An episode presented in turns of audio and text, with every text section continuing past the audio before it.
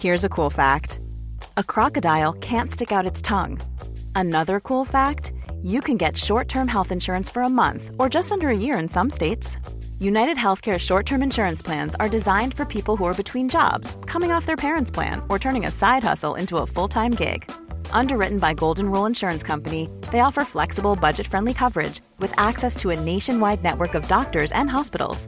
Get more cool facts about United Healthcare short term plans at uh1.com. Hey, it's Ryan Reynolds, and I'm here with Keith, co star of my upcoming film, If, only in theaters, May 17th. Do you want to tell people the big news? All right, I'll do it. Sign up now and you'll get unlimited for $15 a month in six months of Paramount Plus Essential Plan on us. Mintmobile.com slash switch. Upfront payment of $45 equivalent to $15 per month. Unlimited over 40 gigabytes per month. Face lower speeds. Videos at 480p. Active Mint customers by 531.24 get six months of Paramount Plus Essential Plan. Auto renews after six months. Offer ends May 31st, 2024. Separate Paramount Plus registration required. Terms and conditions apply if rated PG. The Buddha Master from Cypress Hill. 24-7 radio 420. CJMD 96.9 Lévis. Both of you, they're giving you instructions. Protect yourself at all times. Un spectacle majestueux. Listen to my commands at all times. Touch gloves if you like. It's right. On va peut-être le découvrir dans les prochaines secondes. Je suis très, très, très intrigué. Pour une frappe et c'est terminé. Là, là. Qu'est-ce que c'est que cette histoire? Il est venu en tant que punching bag ce soir. oh mon Dieu! On est galant! C'est terminé! Ladies and gentlemen, are you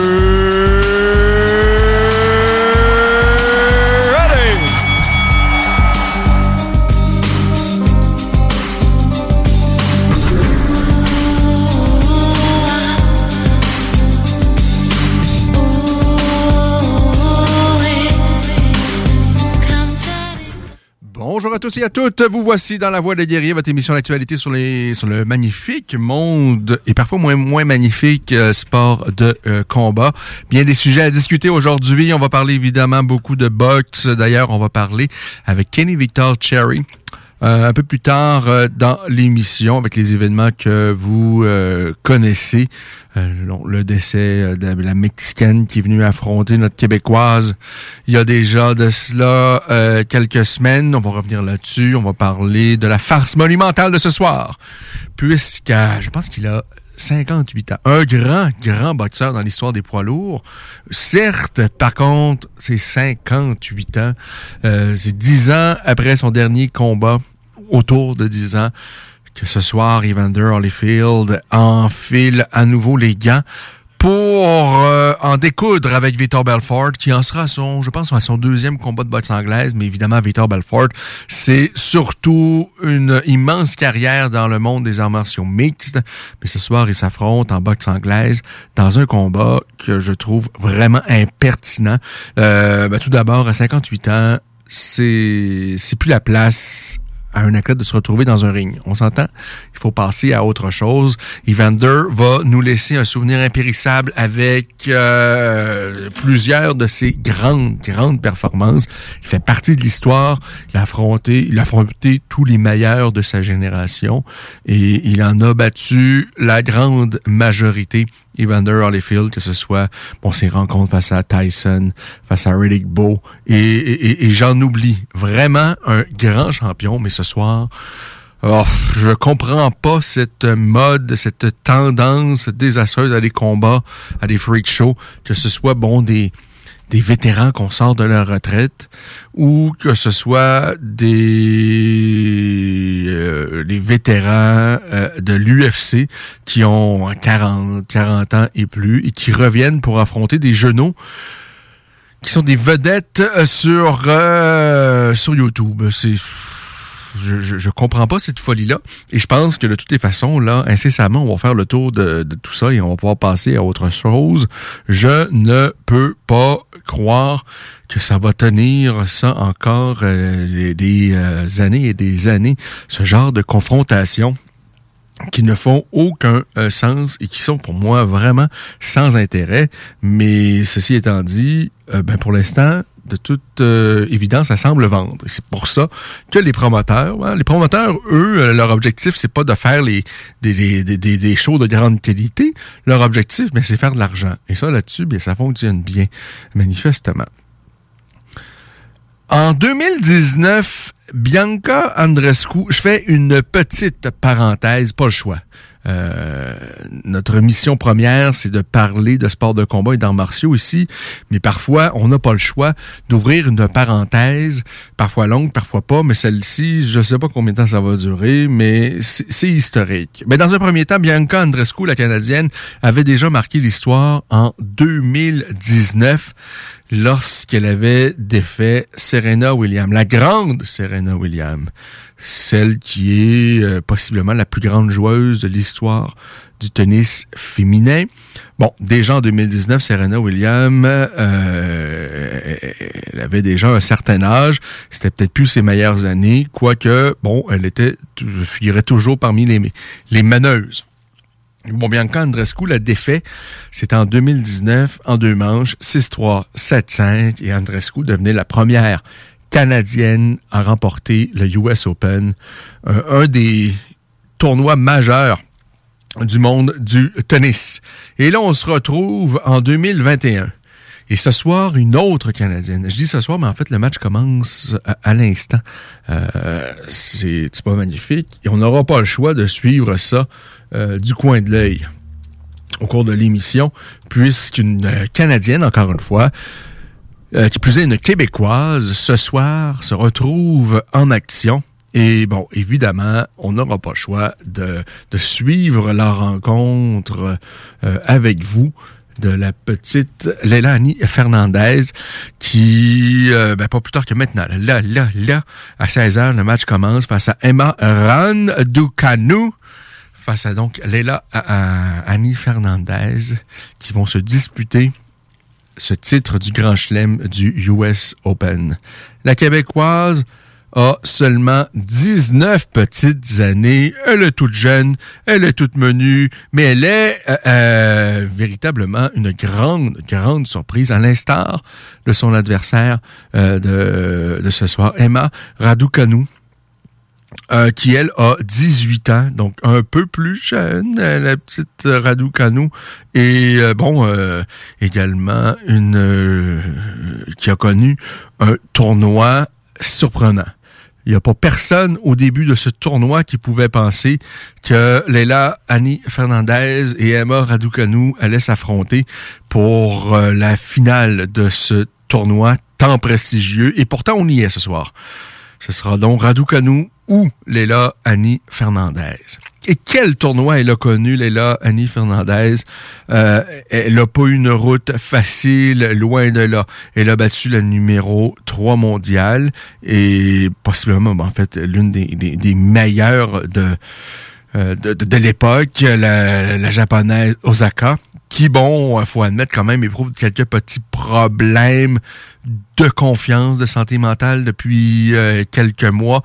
On l'a vu à moult occasions, notamment, soit refuser des conférences de presse, soit euh, pleurer littéralement en conférence de presse. Et euh, bon, c'est un peu plus compliqué pour elle par les temps qui courent. Mais bon, Léla l'a vaincu, elle a battu également Angélique Kerber. alors vraiment, c'était pas une route facile pour la Québécoise. Et à son dernier combat, désolé, le lapsus. Euh, dans son dernier match, elle a battu euh, Sabalenka, numéro 2, favorite numéro 2 de ce tournoi. Alors le match commence à l'instant, on va suivre ça avec pour vous euh, et on va souhaiter la meilleure des chances à Leila Annie Fernandez à 19 ans qui va tenter de remporter son euh, premier gros tournoi professionnel et ça se trouve à être un, un, des rares grands chelems. Il y en a quoi, quatre ou cinq grands chelems? Quatre, je pense, ou cinq. Il y a le US Open, il y a Wimbledon évidemment, il y a Roland Garros, euh, il y a en Australie. Alors c'est quatre ou cinq là. Et euh, ben, ce soir, Léla Annie Fernandez pourra en remporter un et devenir la première québécoise à remporter le US Open, la deuxième canadienne après Bianca Andrescu. Je sais pas ce qui s'est passé dans la dernière décennie, mais nos Canadiens et nos Canadiennes connaissent un succès retentissant. On n'a qu'à penser évidemment à à, Eugénie, euh, Eugénie Bouchard qui a connu bon, ça a été éphémère, mais elle a connu vraiment beaucoup de succès. Euh, là, par la suite, malheureusement, il y a eu des complications, de sorte que, bon, faut malheureusement l'écarter. Elle figure plus du tout parmi les meilleurs au monde. On espère qu'elle puisse rebondir, même si, bon, on a perdu un peu espoir, mais ne sait-on jamais. Et par la suite, bon, Bianca Andrescu, qui, euh, dois-je le rappeler, a remporté donc le US Open en 2019. Elle a été accablée par plusieurs blessures. Bon, de sorte que euh, ça a été plus compliqué par la suite pour Andrescu. Mais là, une autre Canadienne en finale du US Open. Et chez les hommes, ben, la même chose. On a eu du... Euh, euh, on a eu euh, Chapovalov et, et aussi donc le jeune OG Aliassine.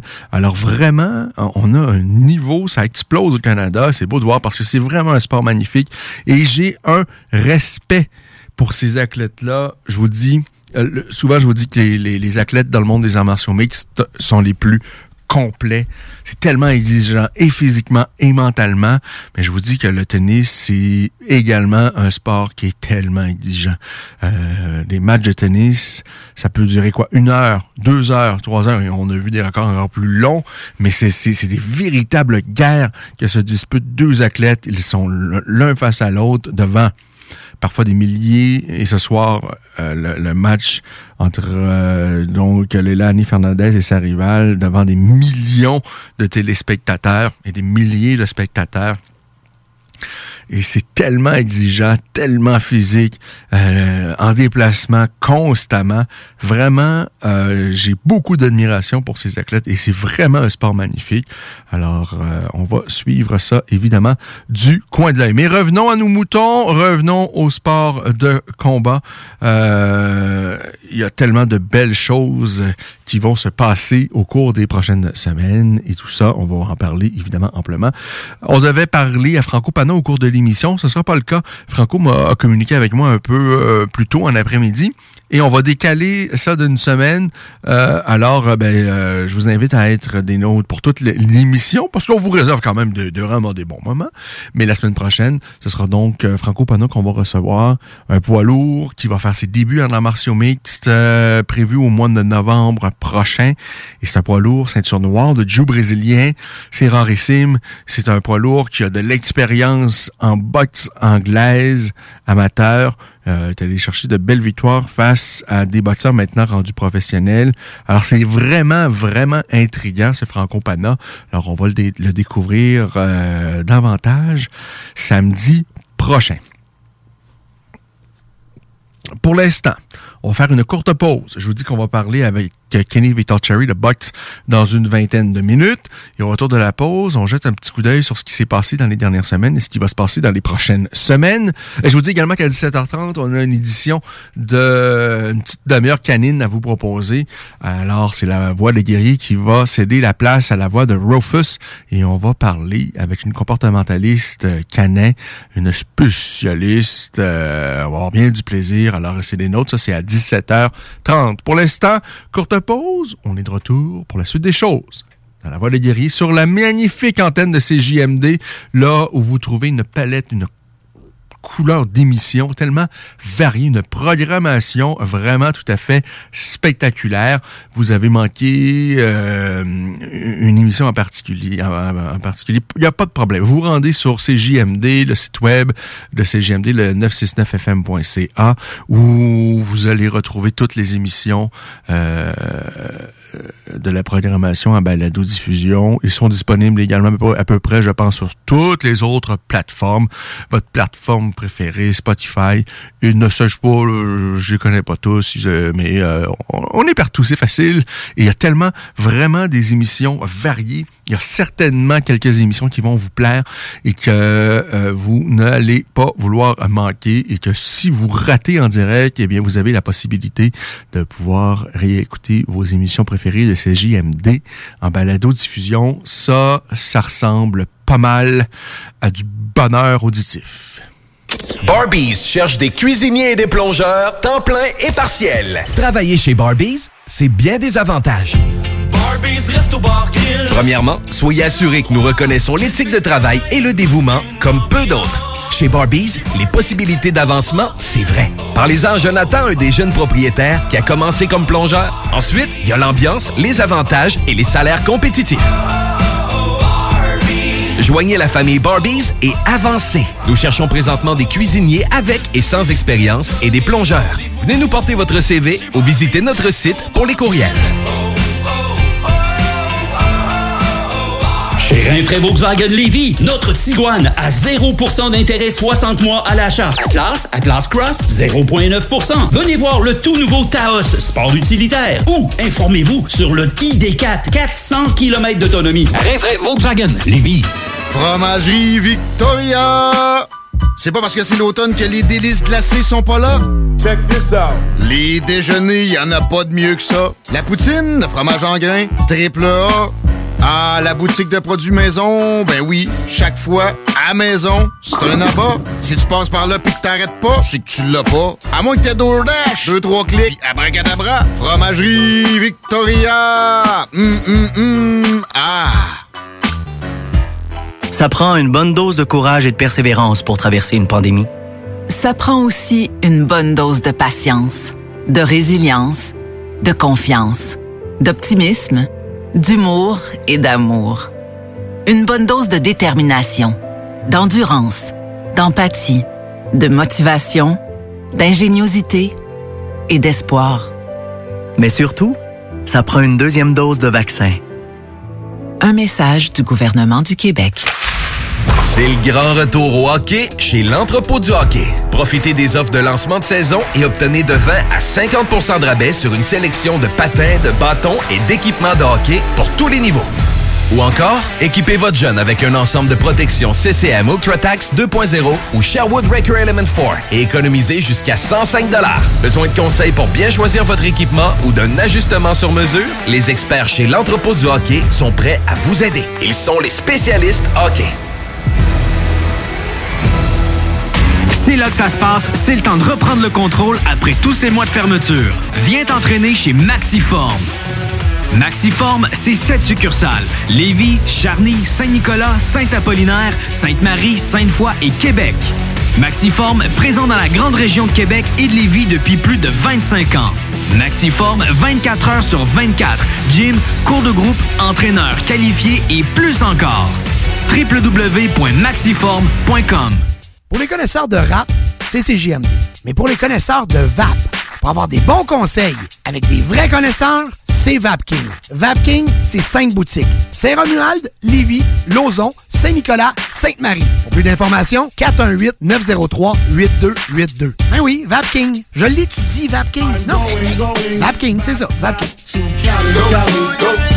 Je l'étudie, VapKing. Non, mais... Hey, 96.9. La façon lévisienne de refaire le monde.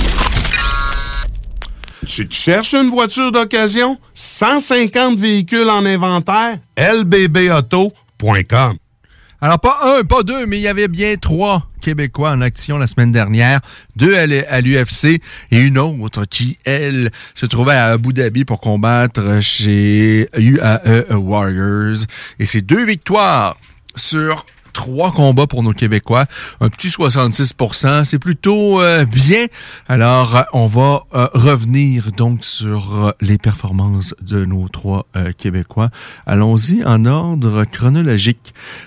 Quoique, ils se sont déroulés quasiment là à l'intérieur d'une heure. les trois combats se, se sont déroulés samedi en après-midi, même si ça avait lieu à Las Vegas, la carte a débuté en après-midi parce qu'initialement prévu en Angleterre, bon, j'imagine qu'on a voulu euh, que l'événement se déroule aux, mêmes heures qu'il se serait déroulé en Angleterre en raison des ententes avec les différents euh, postes de télévision en Angleterre, puisque euh, effectivement la carte ne s'est donc pas déroulée comme prévu en Angleterre. Mais on a gardé la même carte. Alors les Anglais se sont déplacés à Las Vegas pour affronter, bon, que ce soit des Américains ou des combattants internationaux. Euh, donc avant de parler de l'UFC, ben, Corinne Laframboise est allée chercher une brillante victoire, la québécoise. Euh, la québécoise a donc euh, est donc allée chercher une victoire face à Ellen Oberg, n'est-ce pas? Ellen Oberg, une victoire euh, avant la limite par TKO de brillante façon. Euh, vraiment, euh, superbe autre performance pour la Québécoise Corinne Laframboise. Et on voit à quel point elle s'améliore de combat en combat, à quel point elle est devenue une fichue de bonne combattante en arts martiaux mix. Et ça, elle le doit à son euh, travail. Vraiment, je suis tellement admiratif devant Corinne Laframboise, euh, qui est vraiment une athlète très intéressante à suivre. Et pour moi, elle a sa place. Maintenant, à l'UFC. Son prochain combat, bon, risque d'être pour euh, avant la fin de l'année pour la ceinture chez UAE Warriors. Le titre est vacant puisque bon, l'ancienne championne Manon Fioro a quitté l'organisation pour joindre les rangs de l'UFC. Mais je me demande si, avant que ce combat-là ait lieu, que bon, euh, une petite opportunité à l'UFC pouvait se présenter. Moi, je pense vraiment qu'elle a sa place dès maintenant. Elle a une fiche, je pense, bon, c'est peut-être pas une fiche spectaculaire parce qu'elle a subi quelques défaites Corinne. Bon, notamment face à Manon Fiorot. Mais Manon Fiorot, elle est extraordinaire. Elle a perdu également face à Jamie Lynn Orth, euh, la Canadienne. Elle a perdu face à Jeanne Masson-Wong dans un combat vraiment âprement disputé. Et elle a perdu à son deuxième combat professionnel face à Lindsay Garbat, un gros, gros chaos qui aurait pu, pour plusieurs athlètes, euh, être déjà le champ du signe, de dire, bon, ce sport-là, là, je comprends toutes les conséquences, tous les dangers de ce sport-là, et je vais tout simplement passer à autre chose. Oui, j'aime bien m'entraîner, oui, c'est le fun, mais euh, il y, a des dangers et je suis peut-être pas prêt à faire tous les sacrifices. Et c'est je très compréhensible. Mais au contraire, euh, Corinne euh, s'est acharnée, elle a redoublé d'ardeur, est revenue par la suite pour euh, vaincre euh, Great Out. Et par la suite, bon, il y a eu ce combat très serré face à Jeanne Masson-Wong. Elle a battu ensuite une championne de judo, Morgan Ribou. Euh, bon, il y a eu ce, revers face à Jemeline Hart. Ça a dû être très dur pour elle parce que Corinne, au départ, vient du monde du judo brésilien. Et tout s'est fait tellement vite pour elle. Elle n'a pas, euh, elle a pas non plus 10 ans d'expérience en Jiu, mais elle a un excellent niveau. Et là, elle, bon, elle s'est retrouvée face à Jemeline Hart et se fait étrangler par cette dernière. Ça a dû être compliqué euh, pour elle. Pourtant, elle est revenue par la suite avec euh, bon des victoires face à, à Dee Bigley, face à Cornelia Holm. et je, je, je vois toujours une version différente, une version améliorée de Corinne dans chacun de ses combats. Alors, félicitations à elle. Une belle victoire avant la limite euh, euh, par surcroît. Un beau TKO avec, euh, avec des frappes solides au sol. Alors, Corinne Laframboise, certes, elle est vraiment sur le bon chemin et j'ai bien hâte de voir la suite des choses.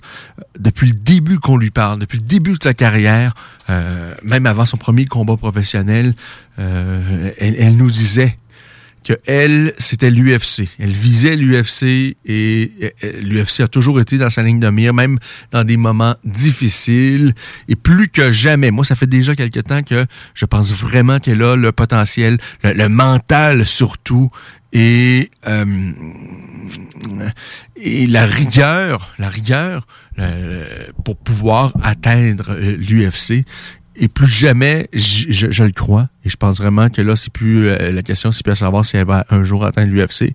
Je pense c'est plutôt quand elle va atteindre l'UFC.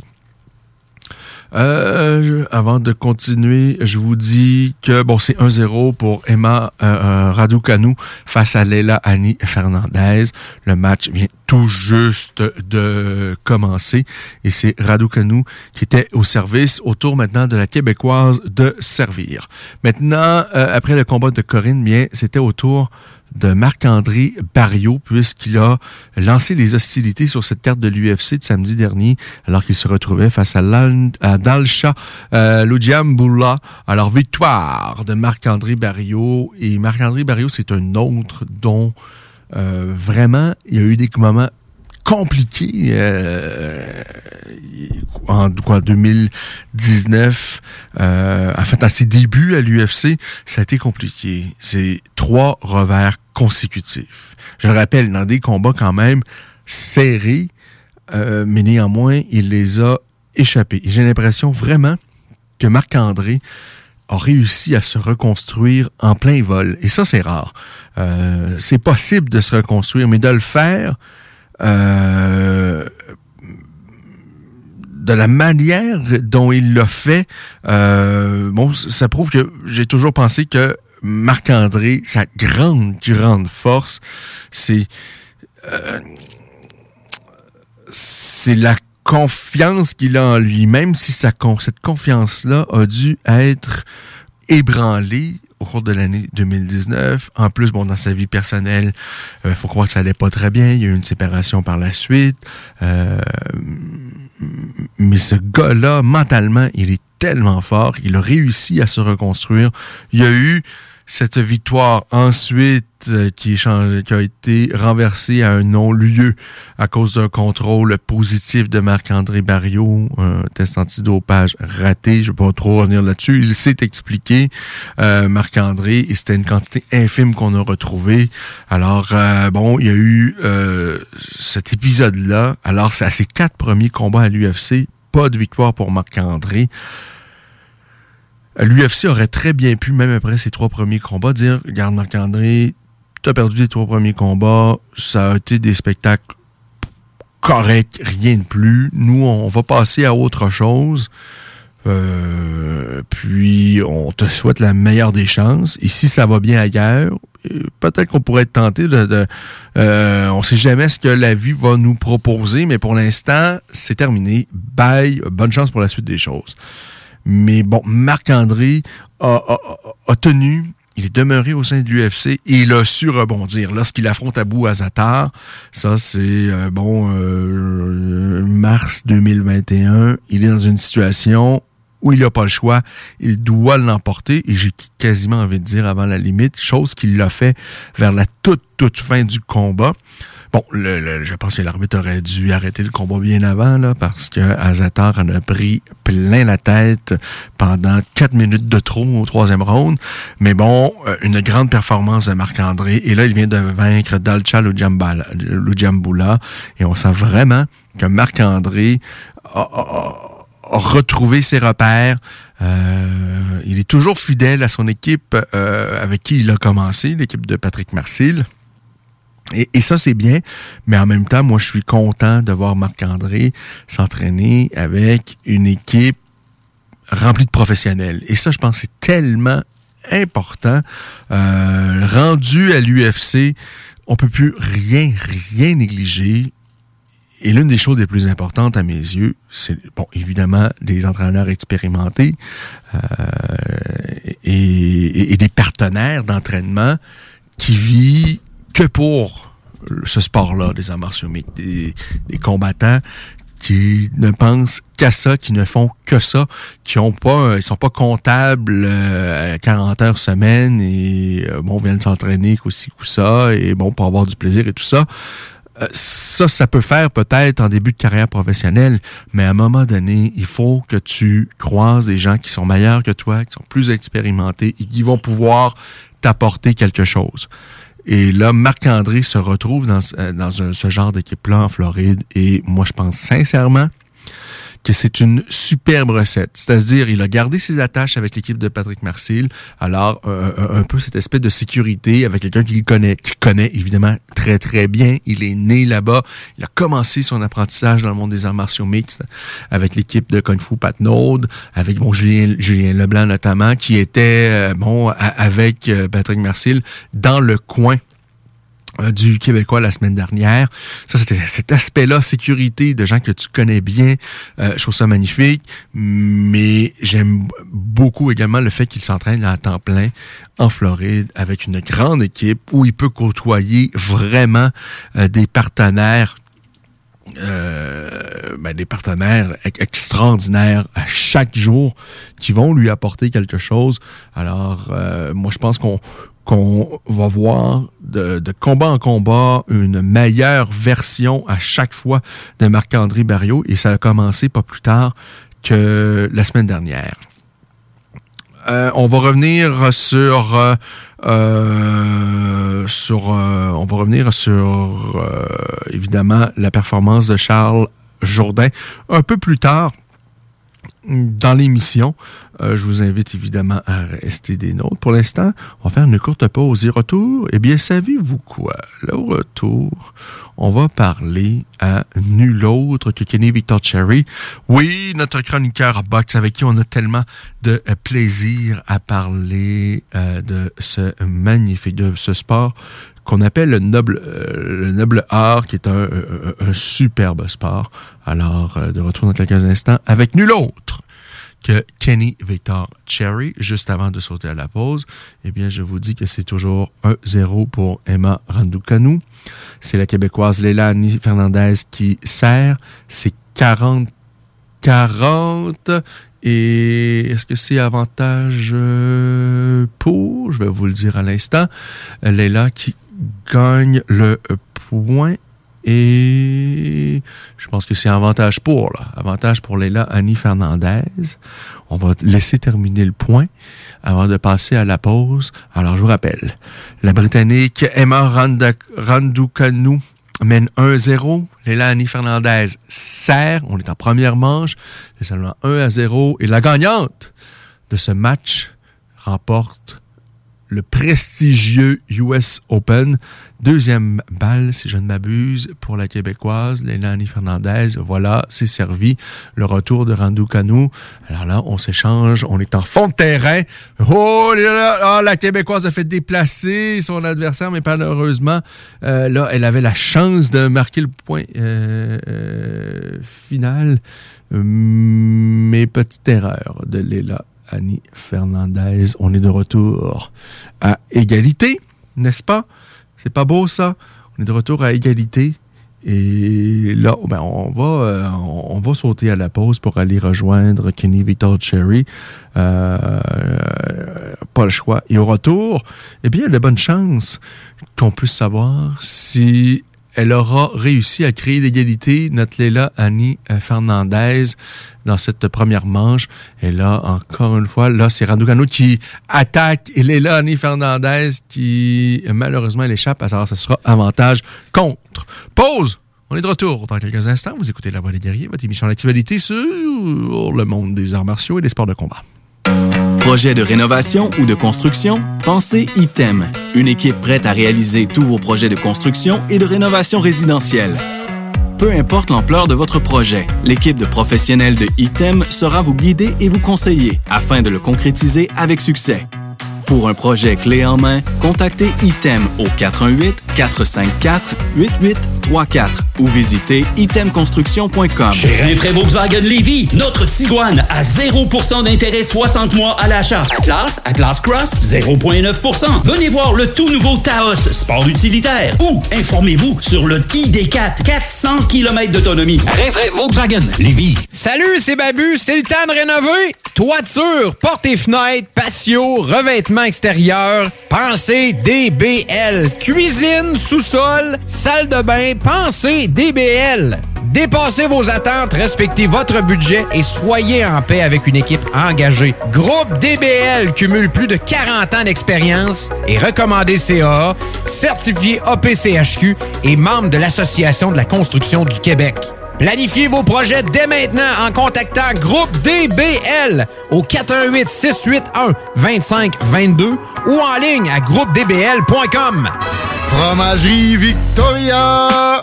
C'est pas parce que c'est l'automne que les délices glacées sont pas là? Check this out! Les déjeuners, y en a pas de mieux que ça. La poutine, le fromage en grains, triple A ah, la boutique de produits maison, ben oui, chaque fois, à maison, c'est un abat. Si tu passes par là pis que t'arrêtes pas, c'est que tu l'as pas. À moins que t'aies DoorDash, deux, trois clics, abracadabra, fromagerie Victoria, hum, hum, hum, ah... Salut, c'est Marcus des Deux Snooze. On vous a souvent parlé du dépanneur Lisette. Maintenant, c'est à vous de le faire. Et on vous a demandé, mais pourquoi vous allez au dépanneur Lisette? Ben, c'est simple. Il y a de tout là-bas, puis j'aime beaucoup mes bouffes de fin de soirée. Depuis que je suis déménagé à Montréal, je m'ennuie du dépanneur Lisette. Fait que quand je descends à Lévis, j'en profite puis je fais un plein. Moi? Mais je trouve tout le temps des bières funky.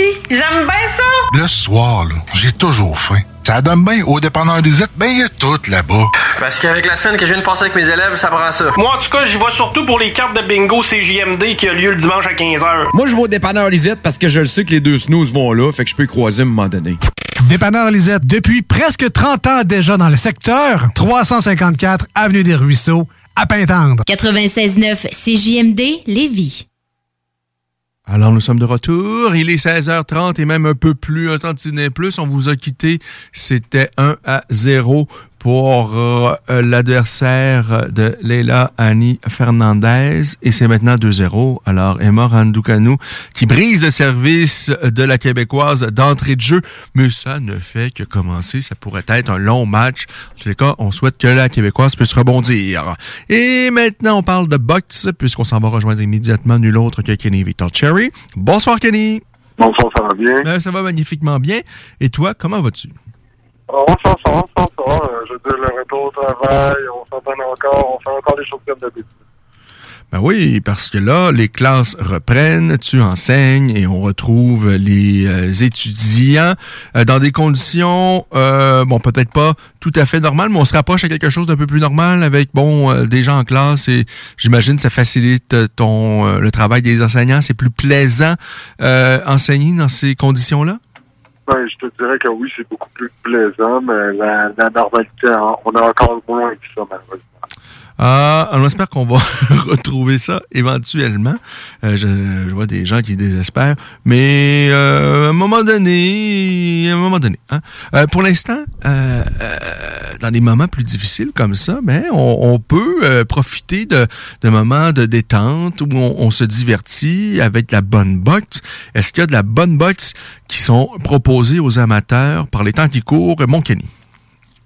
Euh, dans les prochaines semaines, ouais. Dans les, prochaines semaines, oui. Puis si on m'avait posé la question hier, hier, il y avait quand même de la très bonne boxe, mais qui rentre un petit peu controversée. Ce soir, malheureusement, euh, je conseille aucun événement de boxe, puis je pense que la plupart des auditeurs savent à quoi je fais référence, là. Euh, vous allez avoir Victor Belfort, Anderson Silva et Tito, Tito Ortiz dans, dans des combats de boxe. Est-ce que ça vaut la peine de regarder? Je pense que la réponse, c'est non. Non. Moi, j'ai, par contre, je dois l'admettre, j'ai vraiment aimé le combat d'Anderson Silva il y a quelques mois en boxe anglaise. Est-ce que, est-ce que j'ai de l'intérêt ce soir face à Tito Ortiz? Absolument pas. De voir Evander, Evander Holyfield ce soir face à Victor Belfort. Eh, Evander, c'est possiblement, euh, quoi, c'est, c'est certainement l'un des plus grands boxeurs poids lourds de tous les temps. Euh, c'est magnifique. Il a eu une carrière magnifique qu'il a étiré, étiré. Euh, mais ça s'est terminé il y a 10 ans, mais là, ce soir, il revient. Il a, quoi, 58, 59 ans? Ça a comme pas de sens. Bon, Victor Belfort, c'est pas un genou non plus. Euh, mais j'ai tellement pas d'intérêt pour ça. Euh, euh, toi, la- la- l'amateur en toi, et on a tout un peu de nostalgie qui nous habite. Est-ce que tu, quand même, t'as une petite curiosité? Moi, je vais être honnête avec toi, là. Si on compare avec Mike Tyson versus Roy Jones, j'ai aucun intérêt. Puis, honnêtement, la commission qui a permis le combat de se dérouler, ça, c'est de la négligence criminelle. Je veux dire, honnêtement, là, on, en parle depuis quelques temps. Euh, Qu'est-ce que les commissions athlétiques devraient faire, ne devraient pas faire. Mais là, en ce moment, on a un homme de 58 ans qui va s'asseoir. Ça fait 10 ans qu'il n'a pas fait de sport compétitif vis-à-vis un Victor Belfort. Même si Evander Holyfield est en forme. Victor Belfort qui a l'air d'être le Victor Belfort sur le TRT en 2013. Ah, c'est sûr, c'est sûr qu'il s'est passé de quoi. Puis si on regarde la, la, la- la fin de son parcours à l'UFC, son physique de l'époque et celui qu'il a retrouvé maintenant, c'est sûr, c'est de toute évidence, il s'est passé quelque chose, il a retrouvé quelque chose qu'il a eu à une certaine époque et quelque chose dont on l'a privé avec des contrôles antidopage plus sérieux qui est arrivé à l'UFC à un moment donné. Euh, bon, il y, a tout ça. Effectivement, ce qui est aberrant, c'est qu'au au départ, euh, Belfort doit affronter Oscar de la Hoya. Bon, ça m'intéressait pas plus, mais bon, c'est ce combat-là qui devait avoir lieu. Et ça n'a pas été... euh, Oscar de la ça fait pas deux mois qu'on a appris qu'il serait plus de la carte. Là. Ça fait quoi? euh, Même une semaine ou... Bon, euh, peut-être un peu plus. Et là, ben, débarque dans cette histoire-là Evander Holyfield. Bon, déjà à 58 ans, ça fait pas de sens, mais en plus, euh, à courte échéance, même si, bon, on nous dit qu'il se préparait déjà parce qu'avec le retour de Mike Tyson, il y, a, toutes sortes de choses qui se dessinent. Ça, on le comprend bien. Puis on le voit, il est dans une forme resplendissante. C'est fantastique d'avoir un homme à 58 ans, euh, toujours aussi en forme. Mais là, c'est de la boxe. C'est pas sérieux. Et tu as raison de dire que cette commission-là, c'est gênant. D'autant plus que là où devait se dérouler initialement l'événement, la commission a dit c'est non. Et le promoteur, mais qu'est-ce qu'il a fait? Il l'a déplacé à un autre endroit. Il a trouvé une commission qui lui a dit oui. En Floride, étonnamment. Là où tout est possible dans la vie, pas juste en boxe, mais euh, tout est possible en, en Floride. Je pense que c'est meilleur résumé. Je trouve ça triste. Parce que, honnêtement, je pense que Victor Belfort va remporter le combat, et honnêtement, par KO. Puis pour un homme de 58 ans qui a tant accompli, non, ça va pas changer euh, notre opinion de, de Evander Holyfield, mais ça fait à rien d'acheter une tâche à fille face à Victor Belfort que j'ai un immense respect en tant que, combattant du sport de combat. Je veux dire, OK, je pense que c'est vraiment. J'espère, j'ose croire que c'est pour l'aspect monétaire. Parce que si c'est parent dans le temps qui a battu Evander en chips, c'est comme. Battu quelqu'un qui aurait l'âge de mon père. Donc. Il y a Ah, c'est- il y a ça qui rentre en compte. ça. Ouais, alors, euh, bon, euh, Evander, qui, euh, faut-il le rappeler, ce soir, moi, j'ai, euh, je- bon, je je vais pas dire à personne de pas regarder s'ils ont envie de regarder, mais il me semble qu'il y a tellement de meilleurs combats à regarder dans le passé dans les fields lorsqu'il était en forme. Euh, bon, il, y a eu cette rivalité face à Riddick Bowe. Bon, il y a eu ces combats, malheureusement également, qui n'étaient pas nécessairement... euh, bon, bon, on se souvient de l'épisode où Mike Tyson lui a euh, littéralement bouffé une oreille. Euh, mais il y a tellement eu de grands combats dans l'histoire d'Holyfield. Bon, ce soir, il revient. Je vois pas euh, pour quelle autre raison que l'argent, là, mais bon, euh, peu importe, c- c- ça, ça, ça va se faire. Et c'est... Ben, faut pas oublier qu'Evander Holyfield, il- à la base, il était supposé se battre sur les cartes de thriller, mais contre Kevin McBride. Kevin McBride, qui est un autre boxeur, euh, comment je ça comportait un, un danger beaucoup moindre.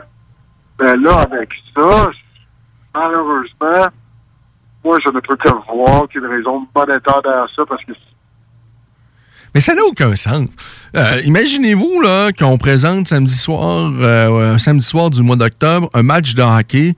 Euh, puis on, on- on- en a vu à l'époque des matchs des anciens, puis c'était drôle et tout ça, mais euh, pas plus que ça. Il n'y a pas personne qui a envie de voir euh, Mario Lemieux et Wayne Gretzky euh, dans un match euh, parce que, euh, écoutez, lorsque tu as 50, 60 ans, c'est plus la même... Ces joueurs-là, ces y a d'aucune façon pourrait même jouer un chiffre dans la ligne nationale aujourd'hui. Ce serait, un, dangereux pour leur santé. Et deux, ben, ils n'auraient pas sa place. Ça va beaucoup trop vite parce que, bon, euh, là, avec l'âge, à un moment donné, ça fait plus. Mais là, ces gars-là vont s'échanger des claques sur la marboulette.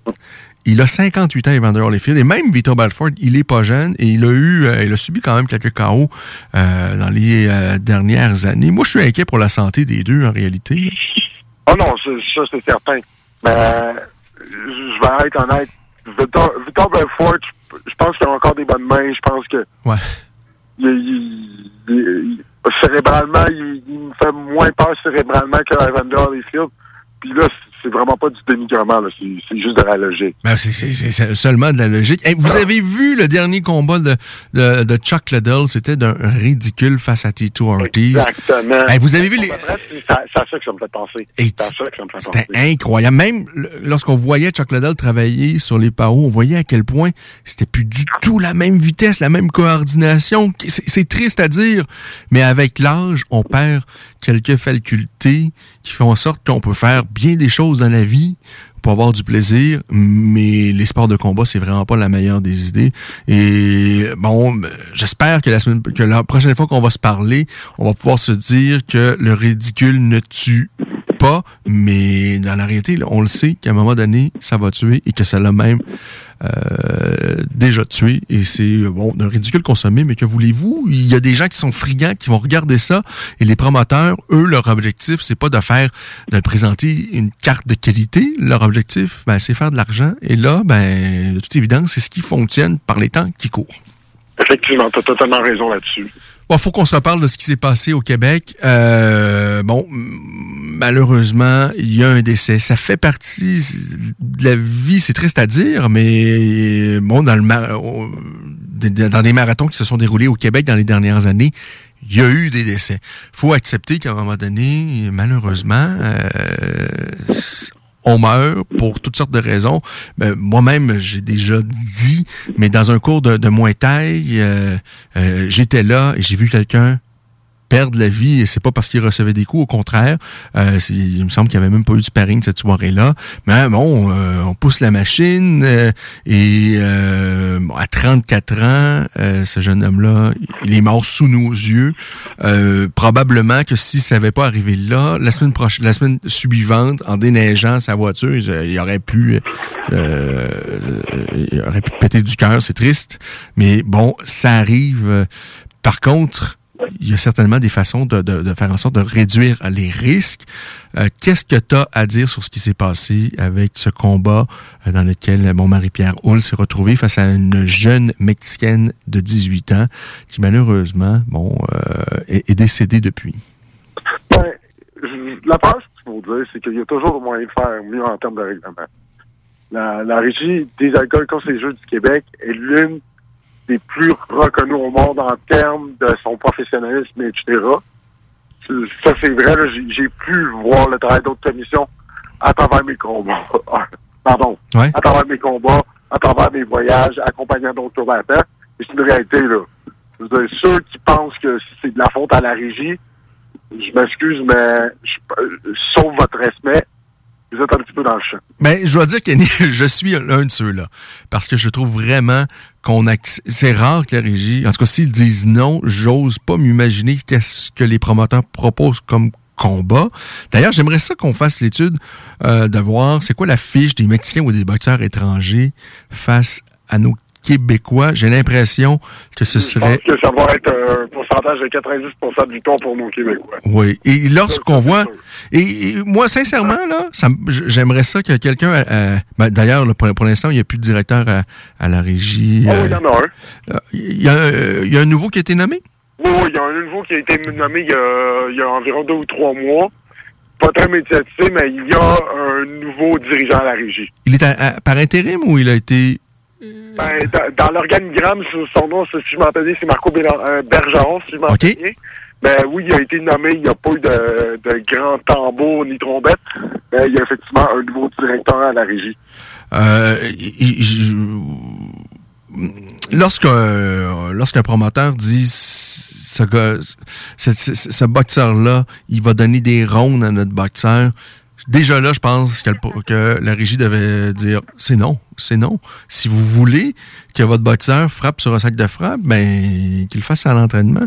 Tous les tous les combats, ça devrait euh, on, devrait euh, on devrait arriver quasiment à du 50-50 ou quelque chose, en tout cas, de se rapprocher de ça.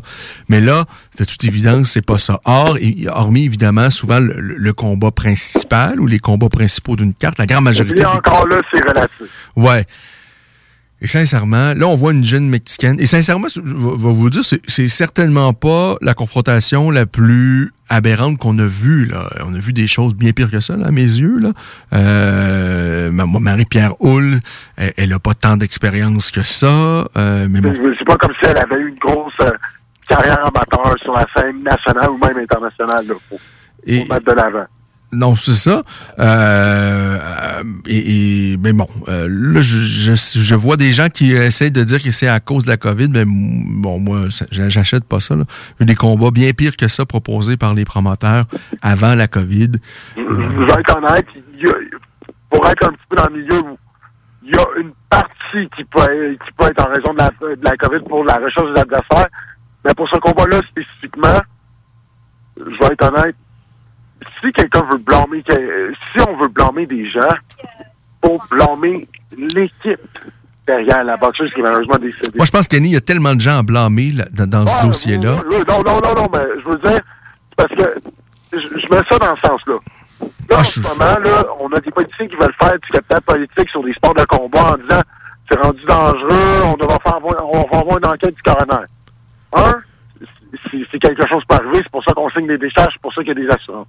Donc ça, ça, ça prend la constatation qu'on devrait faire par rapport à ça. Puis, deuxième point qu'il faut comprendre, c'est que c'est une dépense d'argent inutile quand on pense. Puis là, c'est ça qui est sidérant.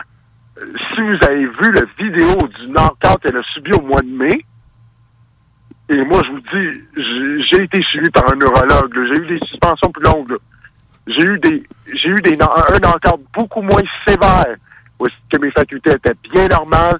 On m'a suspendu pour six mois. On m'a fait suivre un neurologue de manière obligatoire avec, euh, avec une imagerie par résonance magnétique. On lui a donné une suspension de deux mois au Mexique.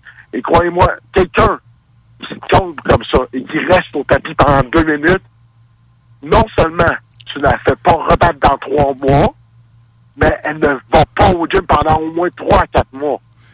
Ça devrait être comme ça. Son entourage l'a complètement échappé.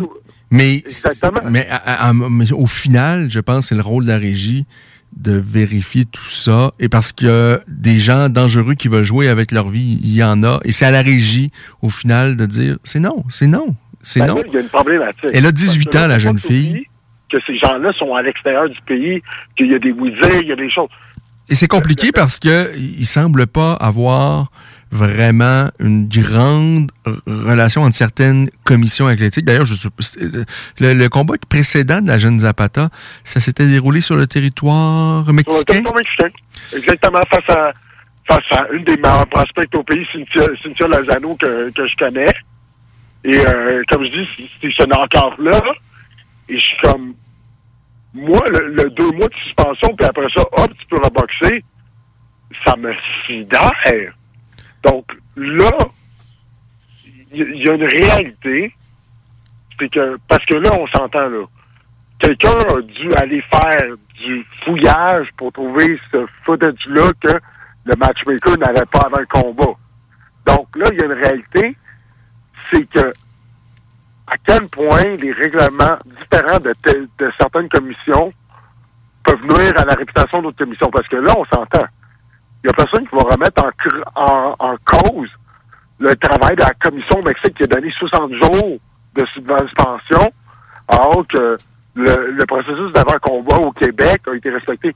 Ça, de veiller- vérifier les, identi- les antécédents de commission, de voir si elle passe tous les tests physiques et, et, et cervicaux, malgré que, comme je vous dis, ça peut aller beaucoup plus loin que ça.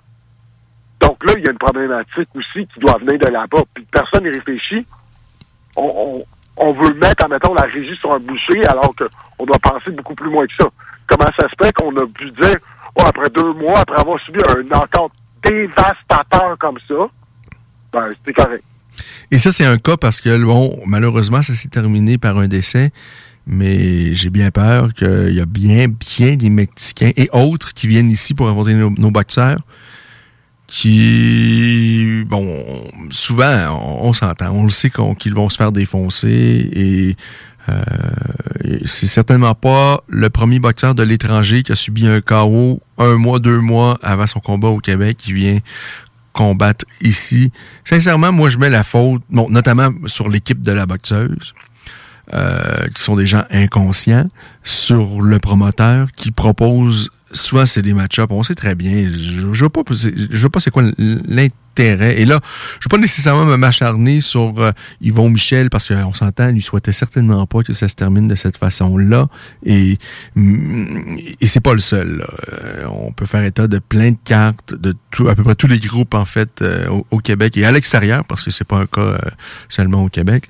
J'ai- J'ai parlé beaucoup de ce qui se passe au New Hampshire où on voit des gars avec 30 défaites de suite qui viennent affronter un boxeur qui vient quasiment de gagner les gants dorés. On s'entend, c'est incroyable, c'est pathétique là.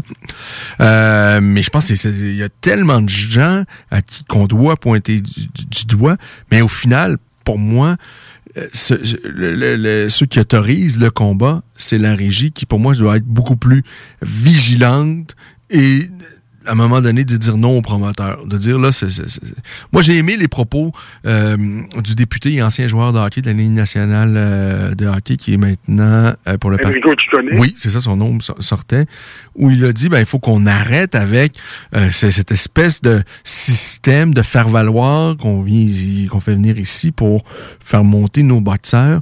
Euh, moi, je suis bon. euh, ça fait longtemps que je, je- je- je parle de ça et je trouve ça euh, dégoûtant et inhumain comment on, on fonctionne. Et j'ai aimé les propos euh, d'Enrico, mais c'est sûr qu'il y en a qui vont beaucoup trop loin. Là, je me sais plus c'est lequel chroniqueur ou éditorialiste même de la presse Ah, qui lui. Boisvert. Non, pas juste avant Yves Boisvert, il y en a un autre qui lui mentionnait.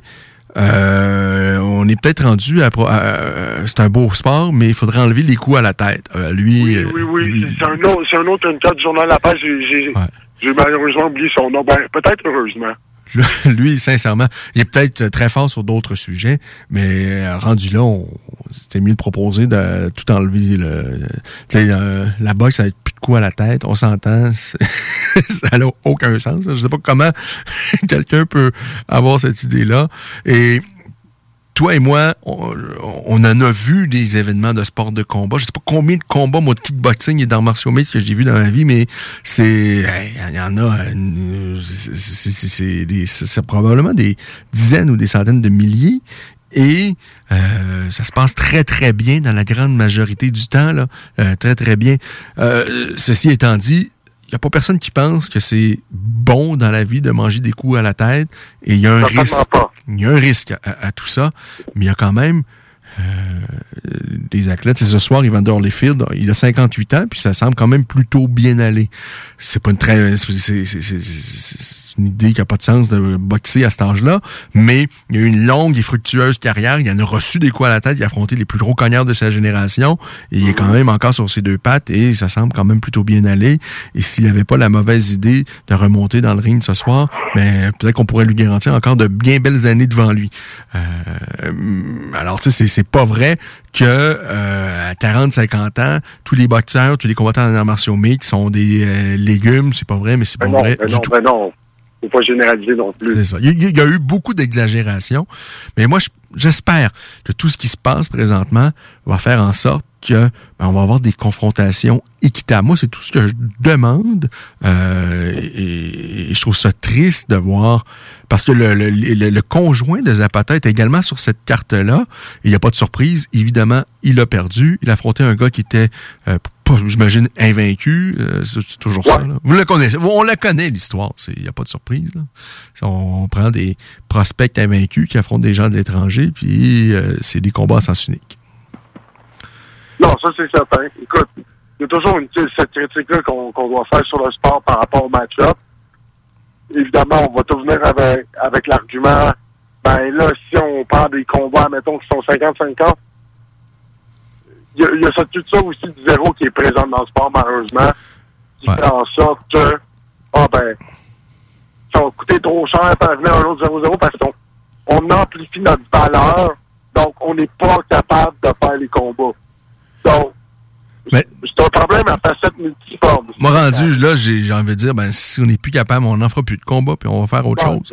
Sais, Ça peut, ça peut être une solution. Mais, mais, mais, tu sais, il y, a- il y a moyen. Dans le monde des arts martiaux mixtes, il me semble que c'est, en tout cas, c'est plus rare de voir. cette. Il y a pas euh, je veux dire, mes amis qui ont fait des, des arts martiaux olympiques, mais qui sont temps qui en font encore, ça n'existe pas, cette culture-là. Alors qu'en boxe, je, je me rappelle, ben, moins, surtout chez les pros. Moi, chez les amateurs. Puis, en fait, c'est bizarre parce que chez les amateurs, même les gens qui sont dans l'élite, Les meilleurs affrontent les meilleurs, là. c'est correct, on prend une défaite, mais on va revenir plus fort au prochain combat. On va remporter le championnat canadien après, c'est pas grave.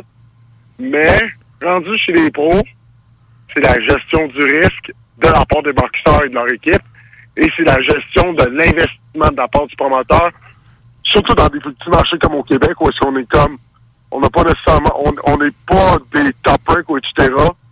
Donc, euh, hmm, coupe dans le gras, puis le gras, ça va être quoi? Ça Je pense qu'il va falloir qu'ils modifient leur modèle d'affaires, c'est-à-dire d'offrir des combats qui vont, être, ah, dans la réalité, des choses beaucoup plus intéressantes. Puis c'est sûr qu'on verra peut-être pas euh, des gars avec des fiches de 13-0, ça va être peut-être plus compliqué. Puis peut-être qu'il va y avoir des carrières plus plus courtes de, de boxeurs qui vont s'apercevoir Hey, je suis bon, c'est le fun, mais j'ai peut-être pas ce qu'il faut pour aller plus loin. Puis là, bon, j'ai, euh, je sais pas, là, sept victoires et euh, cinq défaites. Et bon, euh, je vais passer à autre chose. Ça aurait été une belle aventure. Euh, là, ça se Non, c'est impossible. En tout cas, moi, je, j'espère que c'est, qu'il va, je pense qu'il faut qu'il y ait du changement suite à, à- à ça. Euh, et possiblement aussi qu'on va apprendre avec euh, euh, le, le- le- le coroner et tout ça que euh, la petite fille avait des, des, des dommages et que de toutes les façons, euh, je sais pas là que n'importe quel choc à la tête aurait pu causer sa mort éventuellement. Parce qu'on s'entend à 18 ans euh, on, a- on en a vu des carrières des- on en a vu des boxeurs euh, manger des coups manger des volets et qui ont euh, 30 combats professionnels derrière la cravate et qui sont toujours là. Elle elle n'avait que 18 ans. Puis pas seulement ça, c'est que 18 ans, et je veux dire, son équipe a fait de très mauvais choix de matchmaking. Là, je vous donne un exemple. À 15 ans, à deux victoires, je pense deux défaites. Non, moi, je pense deux victoires, deux défaites. Elle s'en va affronter la prospect Alma Ibarra. Alma Ibarra qui est en ce moment peut-être dans le top 15 mondial à 140 puis à 147 livres. Elle se met KO à l'âge de 18 ans par Ibarra qui est très bonne. Donc là, en partant, là, on s'entend à prendre une pause de trois ans de la boxe. Donc, Ibarra a dû lui faire excessivement mal. Au mois de mai, elle se fait mettre KO en conviction par Cynthia Lozano, qui est extrêmement bonne. d'ailleurs euh, c'est quoi l'âge légal pour boxer chez les professionnels au Mexique? C'est quoi c'est 15 ans? C'est Au, Me- au Mexique, euh, je, je présume que c'est à 14-15 ans parce que tous le- les cas que j'ai entendus historiquement, ça tournait aux alentours de cet âge-là. OK. Alors, pff, euh, non, c'est sûr. Et, moi, je, je, je, je me pose toujours la question comment quelqu'un, bon, elle, elle, elle n'était qu'en début de carrière, mais tu sais, je fais souvent état de ce qui se passe, euh, de ce que j'ai pu voir au New Hampshire avec des gars vraiment des fiches qui n'ont pas gagné depuis 2012 et qui ont 30, vraiment littéralement 30 défaites de suite. J'exagère même pas. Mais comment ces gens-là continuent? Il y a vraiment des gens qui pensent vraiment qu'à un moment donné, il va se passer de quoi, qu'ils vont être champions du monde? Euh, je, croyais pas à ça, mais il y a vraiment des gens qui, dans leur tête, ils pensent qu'à un moment donné, il va y avoir un déclic. Euh, Il y a quelqu'un sur les réseaux sociaux, un, Canadien, je ne vais pas le nommer parce que ce monsieur-là me fait un peu de peine, mais ça a l'air vraiment d'être un chic homme. C'est un Canadien, il a une soixantaine d'années, il a fait beaucoup de sports de combat euh, à l'époque, dans son jeune temps, et là, il a 60 ans, et à tous les, mois, il, il demande un combat face à Conor McGregor. Et lui, dans sa tête, il pense vraiment que ça peut être possible. Euh, et, dans sa tête, il pense vraiment. Et cet homme-là enseigne les arts martiaux. Là. Euh, il y a vraiment des gens qui sont peut-être hyper intelligents et qui sont peut-être hyper lucides dans plein de plans dans, leur vie, mais il y a un aspect à un moment donné où on est complètement déconnecté. Euh, c'est pour ça que j'arrive pas à comprendre comment il y a, des Mex- Mexicains où nous, on sait très bien qu'ils vont manger une volée, mais qui, eux, d'événement en événement, ils viennent faire leur tour, ils mangent une volée, il n'y a pas de surprise, mais eux, je sais pas, dans leur tête, ils pensent vraiment que c'est parce que le, le père de la jeune fille, lui, disait dans un article du Journal de Montréal dans les derniers jours qu'elle pensait, ou en tout cas, elle espérait vraiment être championne du monde. Euh, en tout cas, tout ça pour dire que c'est c'est une triste, triste Pour ça, encore une fois, il faut que l'équipe aux alentours de l'athlète soit capable de protéger les athlètes d'eux-mêmes. Mais là, euh, la preuve, c'est qu'il y a des équipes qui sont misérables. Euh, au Mexique, on s'aperçoit qu'il y, y a des trucs croches là, ça n'a pas de sens. Là. Ben, faut pas oublier que le, le copain de la boxeuse qui est malheureusement décédé était, était aussi son entraîneur dans son coin. Hein? Ah. Donc là, euh, ça devient de plus en plus compliqué. Qu'est-ce qu'on fait? C'est quoi nos décisions? Non, il y, a- il y a plein de gens qui ont pas, euh, qui ont, qui l'ont complètement échappé dans, dans, dans ce dossier-là. Ah, Euh, totalement. C'est triste, c'est triste. Le- euh, ceci étant dit, il devait avoir un événement un peu plus tard, je pense, au mois d'octobre du groupe Jim. Ah non, c'était la semaine prochaine. C'est la semaine prochaine. Ah oui, c'est oui. Le- le- le 17, je pense. et même avant cette cette triste histoire, même avant l'événement, il n'y avait rien vraiment de formellement annoncé. C'était pas trop clair. Moi, je pensais qu'il allait avoir Dicker et Rivas sur cette carte-là. Euh, on nous avait fait état que Jordan Balmire allait faire ses débuts en arts martiaux mixtes. Là, de ce que j'ai pu comprendre par la suite, c'est que euh, était écarté de cet événement-là finalement. Mais de toute façon, ça avait été confirmé. Les billets, euh, moi que je me trompe, étaient même pas mis en vente. D'ailleurs, le, lieu était pas vraiment annoncé officiellement. Euh, et on était à quoi, une, deux, deux, trois semaines de l'événement, même pas. Euh, là, ça a été décalé, mais on n'en sait pas beaucoup plus. Moi, j'arrive pas à comprendre comment c'est si difficile d'avoir quelque chose de clair. Euh, Eye the Tiger Management, ils ont un événement annoncé à Québec, ça fait déjà quelques semaines. Je comprends que la situation peut être compliquée là, présentement, mais, comment on peut euh, annoncer officiellement un événement à deux, trois semaines d'un événement? C'est un peu bizarre. Ben, je, je pense que, puis ça, je, je, sais un petit peu à, cause des, gens dans le milieu, c'est que en ce moment, surtout euh, pour la sucre, parce que évidemment, on sait que c'est beaucoup les boxeurs à la sucre, boxeurs qui vont amener des des adversaires, des, des, des, gens dans les gradins parce qu'à cause un petit peu du fanbase, etc. Mhm. Ben là, avec euh, les règlements qu'on doit être deux fois vacciné, que les entraîneurs doivent être vaccinés pour venir ici, là, faut, faut toujours avoir euh, deux ou trois adversaires en backup pour parce que là, il peut y avoir de la mécompréhension. Est-ce qu'un vaccin, c'est correct? Est-ce que deux vaccins sont c'est correct? Mhm. Est-ce que les vaccins qui ont été pris à l'étranger sont acceptés au Québec? Donc là, ça devient très compliqué. Ouais, là, c'est un casse-tête, effectivement.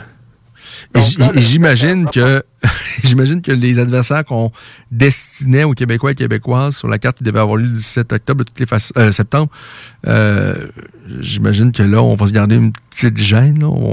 ça, se peut qu'on n'aille pas dans les mêmes équipes mexicaines euh, médiocre, parce qu'on s'entend, il se fait, euh, possiblement que le meilleur boxeur présentement est mexicain, là, Canelo Alvarez. Il y a de grands, grands, il y a eu de grands boxeurs mexicains, là, vraiment de, très, très grands. Il y a d'excellents boxeurs mexicains.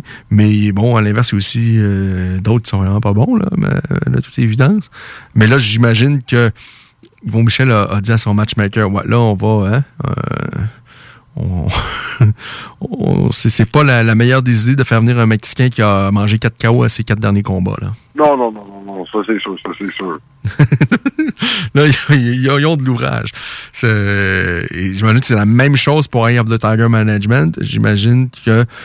parce que c'est pas mieux là-bas, là, sincèrement. Non, c'est ça. Qu'est-ce que j'entends, là, vraiment, les, les règlements de la santé publique qui... Euh, les mains de la régie des, des alcools courses et jeux en ce moment, ben, c'est ça qui fait en sorte qu'on a moins d'informations sur les gars-là, vraiment des, moments pour avoir des billets beaucoup plus difficiles.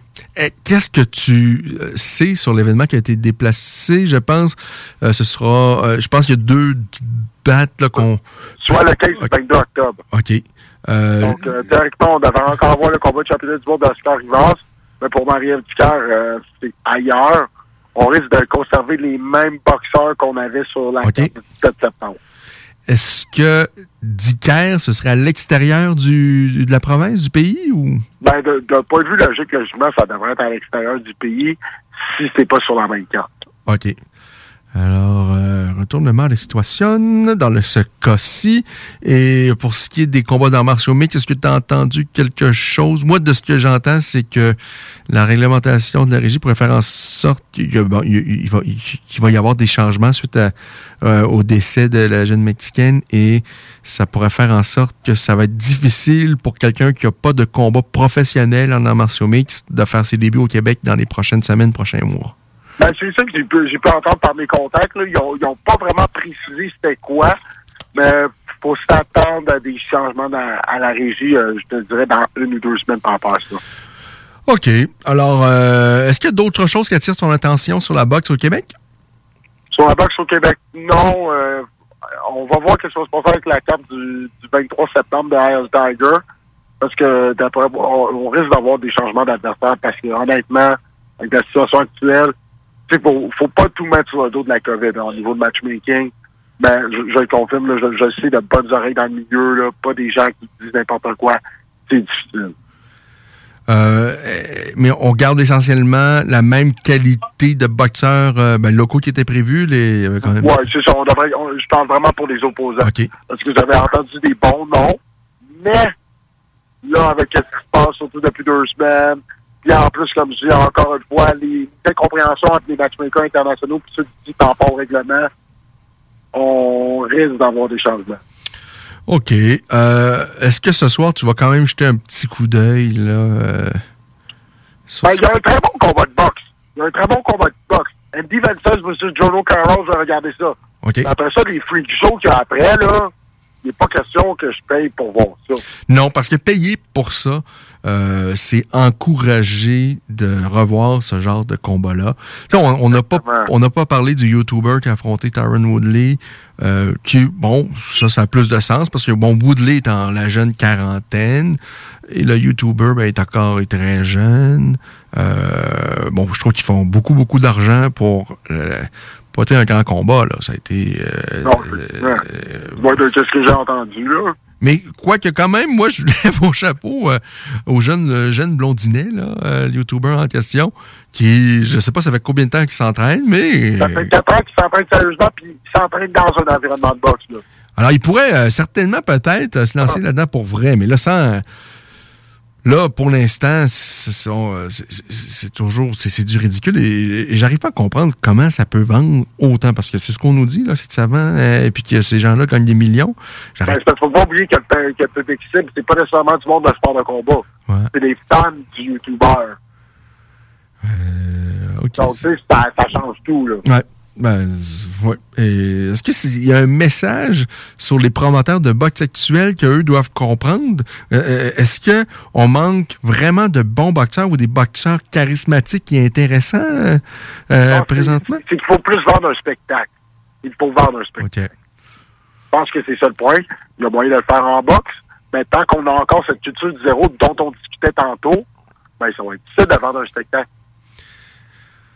Parce que ouais, on- il- moi, Tyson Fury a tellement une belle personnalité. euh, Canelo Alvarez euh, et, et Lomachenko notamment, et bien d'autres que toi tu connais que moi je connais pas, mais il y a tellement de bons boxeurs. Là. Euh, tu sais, il y en a là, de la bonne boxe. Et pourtant, on parle beaucoup de... de, de- de- Bon, peut-être avant de se quitter, parle-nous justement de la bonne boxe qu'il va y avoir dans les prochaines semaines, prochains mois, là, qu'on doit vraiment Ben, mettre... on, va, on va se dire, là, la, les poids lourds, ça commence à devenir excitant. Le 25 septembre, on a Anthony Joshua versus Alexander Usyk. Ça, c'est particulier parce que vous avez deux médaillés d'or des Jeux olympiques de 2012 qui se battent pour le championnat unifié des poids lourds. OK? Us- Usyk, c'était le champion chez les moins de 200 livres. Il est monté chez poids lourds et il va dans le backyard d'Anthony Joshua pour tenter de le battre. Ça va être excitant parce que c'est la montagne de muscles versus le petit technicien. Ça va être écœurant. Ça va être à ne pas manquer, surtout en Angleterre. Puis le 9 octobre, troisième chapitre du trilogie, Tyson Fury versus Deontay Wilder. Je pense que euh, les comptes vont se régler le 19 octobre. Ça va être excitant. J'ai j'ai vraiment hâte. Et on va voir où est-ce que ça va nous amener. à quand on va voir Makhmoudov euh, se frotter à l'élite de l'élite des poids lourds parce que là, il terrasse tout le monde sur son passage. Euh, Est-ce que tu penses que c'est euh, en 2022 qu'on va voir peut-être face à le top 10? Est-ce que tu, tu vois ça dans ton radar, Kenny? Moi, je dirais fin 2022. Fin 2022, on va le mettre dans une position où est-ce que les, les autres boxeurs n'auront plus le choix de l'affronter. Donc, vraiment dans des positions obligatoires. Parce que c'est sûr, à l'heure actuelle, c'est pas tentant là, de se Ouais, frotter à ce à gars-là. l'heure actuelle, on fait pas d'argent, c'est pas tentant, pourquoi elle est là? Et euh, de il y, a- il y a un risque parce que le gars, Ben, c'est encore pas sa culture du zéro. Pourquoi on irait risquer de perdre notre zéro à Montréal pour une bourse moindre qu'on peut attendre qu'il devienne un boxeur, mettons, aspirant obligatoire, etc. Non, c'est c'est vrai que c'est hyper compliqué. Euh, le, le monde de la boxe, c'est c'est- fou comme ça.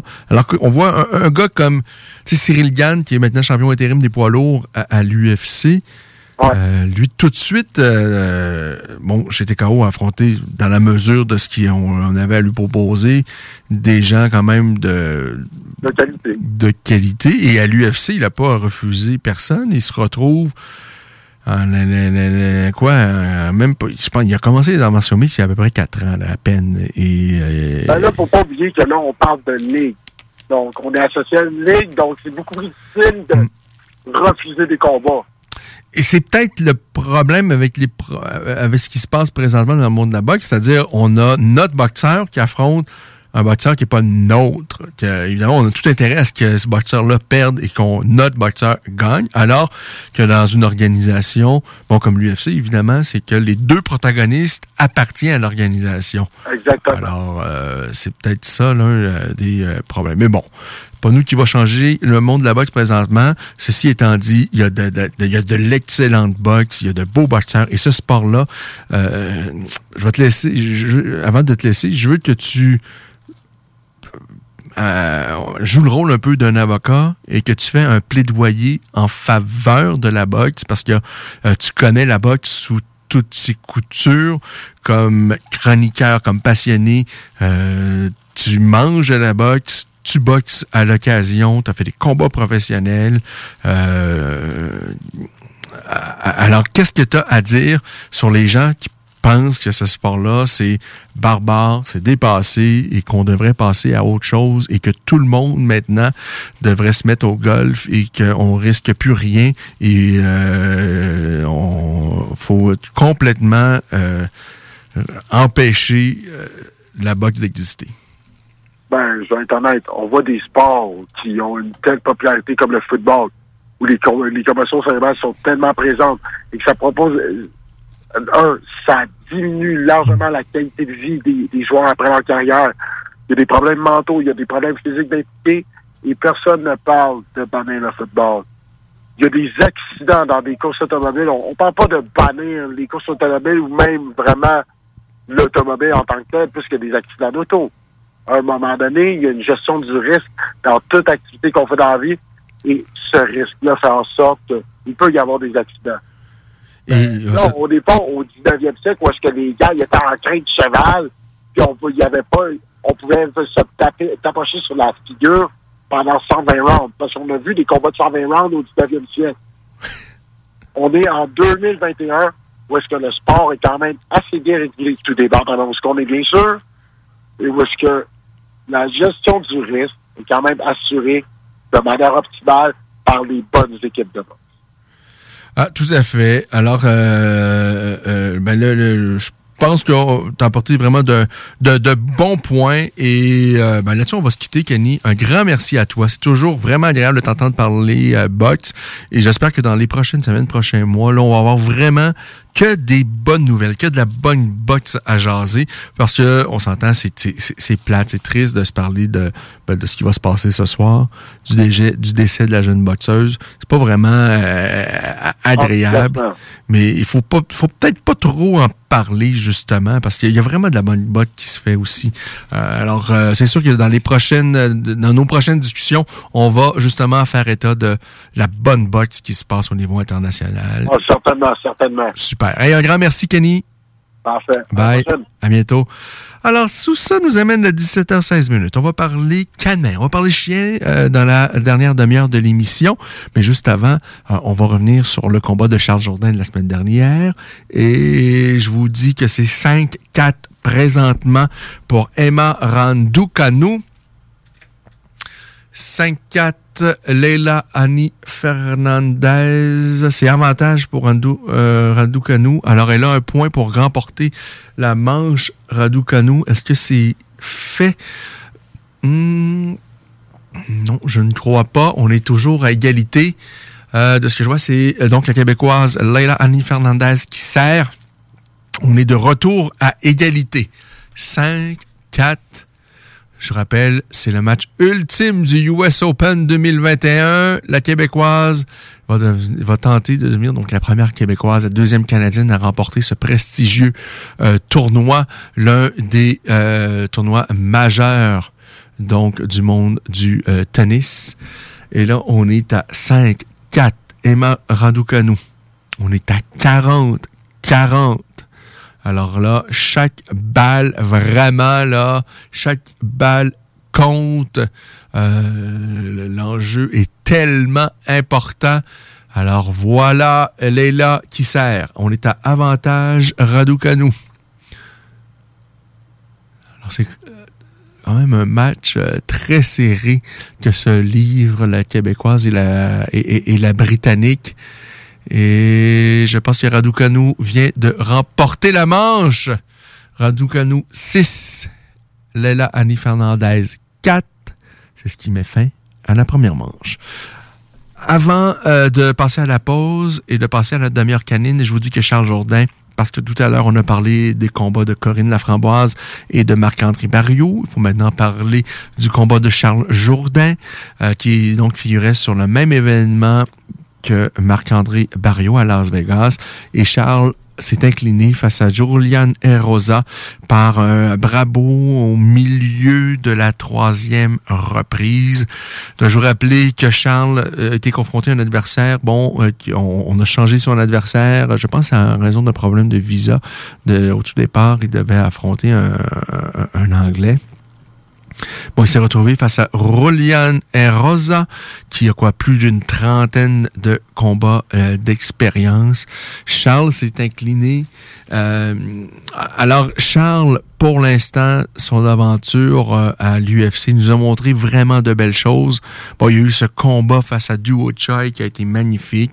Au départ, ben, courageusement, il affronte Des Green, contre qui il perd, mais dans une catégorie de poids qui n'est pas la sienne, face à un gars vraiment expérimenté. C'était couillu de Charles. Ça l'a pas fait, mais bon, c'est une défaite qui Néanmoins, il a sorti grandi de cette aventure-là. Par la suite, passe un retentissant KO à Duo Choi. Vraiment une performance magistrale. Ensuite, il s'incline par décision partagée face à un redoutable adversaire qui est euh, André euh, Philly va vaincre Marcelo Rojo, par la suite et là s'incline face à Rolian Erosa. Euh, alors Charles n'arrive pas à prendre son envol à l'UFC. Et moi, je, je vous le dis depuis longtemps, jouant en Charles, quelqu'un qui peut vraiment, et il l'a déjà démontré, nous donner des moments dans cette cage-là, celle de l'UFC, qu'on a euh, des moments là extraordinaires. Je pense qu'il a un potentiel extraordinaire. C'est un gars, vraiment un jeune homme intelligent. euh, et j'espère avoir Charles. Je pense qu'il a une bonne équipe présentement autour de lui, avec bon notamment Fabio Hollanda. Euh, on peut pas demander vraiment meilleur coach de, de, de Joe et tout ça. Euh, une bonne équipe euh, derrière lui. Euh, la même chose pour euh, euh, son pied-point, Cyril Robert. Euh, mais j'ai- j'aimerais bien voir Charles s'expatrier à l'occasion, faire des camps un peu à l'extérieur, parce que jouer en Charles, vraiment un jeune homme hyper intelligent euh, et très talentueux. Et je pense vraiment que lorsque tu as un potentiel comme Charles a, il faut que tu ailles voir ailleurs. Il faut que tu ailles voir les plus grands spécialistes du pied-point parce que je- moi, je vous le dis, je pense que Charles peut nous donner des, passages debout tout à fait extraordinaires comme peu d'athlètes peuvent le faire. Euh, et, j'aimerais le voir travailler. Bon, avec lui, on a souvent parlé de Joe Valtellini, qu'il affectionne particulièrement, mais c'est l'un d'eux, mais ça pourrait... Moi, j'adore l'équipe, l'école néerlandaise de kickboxing. J'irais même plus que le Muay Thai, et je pense que c'est encore mieux, cette école-là, pour le MMA que le Muay Thai, parce que c'est c'est pas juste linéaire, il y a plus des, des enchaînements pieds-points. Euh, moi, j'affectionne beaucoup ça. Euh, ceci étant dit, je pense que tout est bon. Et je pense que Charles est le genre de gars assez brillant pour aller chercher un peu de tout et ensuite l'assimiler et euh, maximiser ce qu'il va apprendre ailleurs, de prendre le meilleur pour lui et de laisser d'autres choses de côté. Il y a des athlètes, sincèrement, je pense, c'est pas parce qu'ils sont pas intelligents, mais je pense que eux, on, faut pas que tu leur donnes trop d'informations, ça va les mélanger, euh, qui sont peut-être mieux à, avoir une route et s'y tenir. Mais j'ai vraiment l'impression, Charles, dans les discussions que j'ai eues avec lui, euh, ben vous, vous l'avez entendu, c'est un gars qui est tellement brillant. Je pense qu'il a tellement un potentiel athlétique également que lui doit aller voir ce qui se passe ailleurs, doit, euh, tout en maintenant certainement euh, son camp actuel avec Cyril Robert pour son pied-point, avec Fabio, la lutte et tout ça magnifique, mais aussi, je comprends qu'en période de COVID, c'est très compliqué, mais je pense qu'il doit euh, investir, aller voir ce qui se passe ailleurs, euh, l'école néerlandaise euh, de, kickboxing, que ce soit... J'aime beaucoup, j'affectionne beaucoup l'équipe Team Alphamel qui, je pense, est l'une des meilleures équipes pour dans les liaisons euh, entre travail au sol, la lutte et tout ça. Euh, et il y a tellement de grandes écoles et je pense que Charles a tellement à aller chercher et ensuite ben, de rapatrier ça au Québec et de le partager avec ses partenaires d'entraînement et, tout ça. Comme je l'ai dit précédemment pour Marc-André Barriot, à un moment donné, ça peut passer à avoir des partenaires d'entraînement que dans la vie, le MMA, c'est juste la partie AB. Et il y a d'excellents euh, partenaires d'entraînement qui, eux, ben, c'est pas leur priorité dans la vie, le MMA. Mais à un moment donné, lorsque tu es dans l'UFC, lorsque tu te retrouves confronté à des athlètes comme André Philly, que Charles a déjà affronté, à un moment donné, il faut que tes partenaires d'entraînement euh, soient euh, t'apportent quelque chose et tu sois de grande, grande qualité. Faut que tu te fasses botter les fesses à l'occasion, et peut-être même plus souvent qu'autrement. C'est comme ça qu'on apprend. Et, je pense vraiment que Charles a ce petit quelque chose qui, fait, qui va faire en sorte que lui, s'il va euh, apprendre des meilleurs, qui va vraiment euh, ramener ça et, et qui va atteindre éventuellement son plein potentiel parce que pour l'instant, ben, il nous a montré de très belles choses à l'UFC.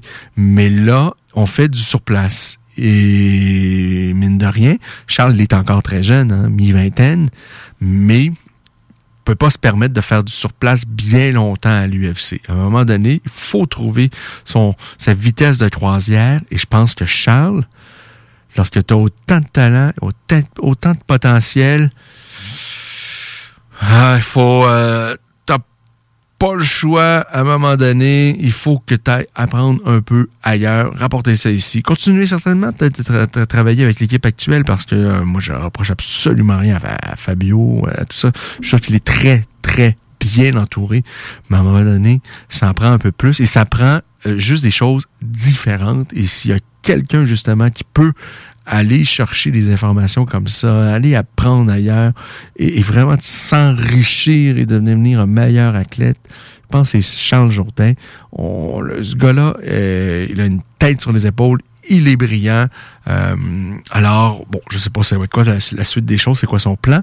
On aura certainement l'occasion d'en parler avec lui. Mais encore une fois, bon, oui, il s'est incliné, mais encore une fois, il nous a proposé de très, très belles choses dans ce combat-là, comme Charles le fait euh, tout le temps. Là, ça n'a pas passé face à Rolian et Rosa.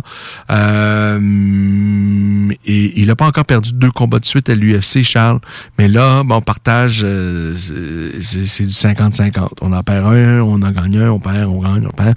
Donné, euh, comme je vous dis, il faut trouver sa vitesse de croisière euh, parce que, ben, à un moment donné, l'UFC pourrait passer à autre chose. Je pense qu'il l'UFC se priverait vraiment de quelqu'un, euh, vraiment un excellent combattant, mais il va falloir que Charles trouve une façon de gagner les combats parce que là, euh, face à André Philly, on sentait qu'il manquait peut-être pas grand-chose.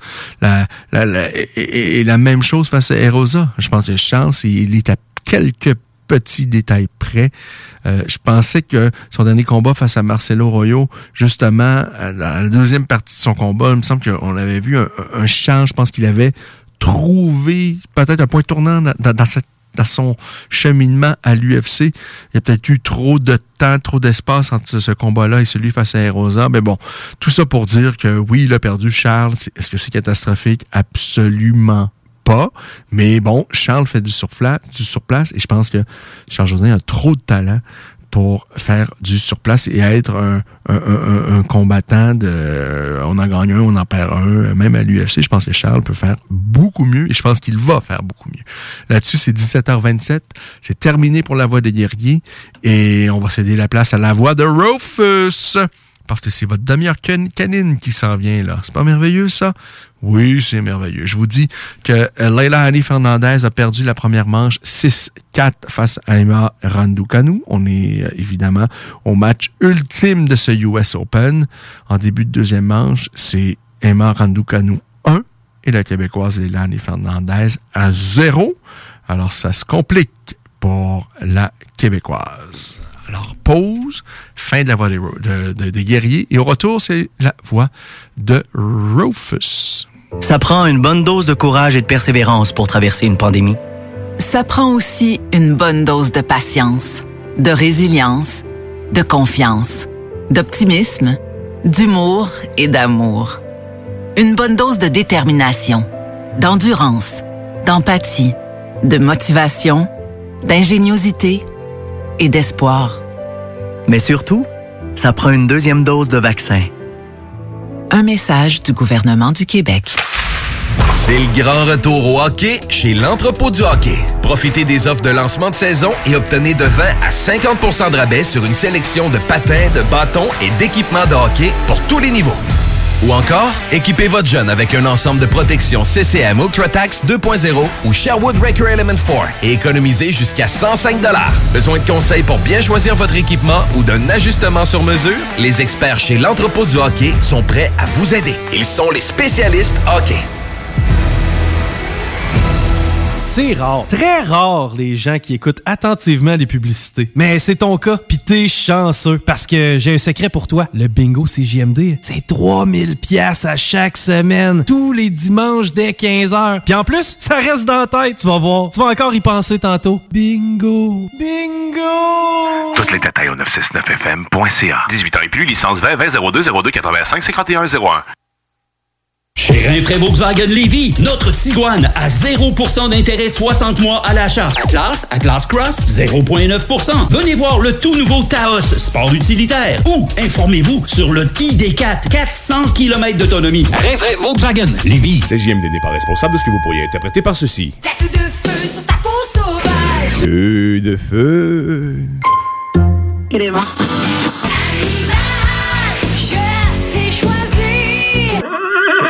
96.9 aussi.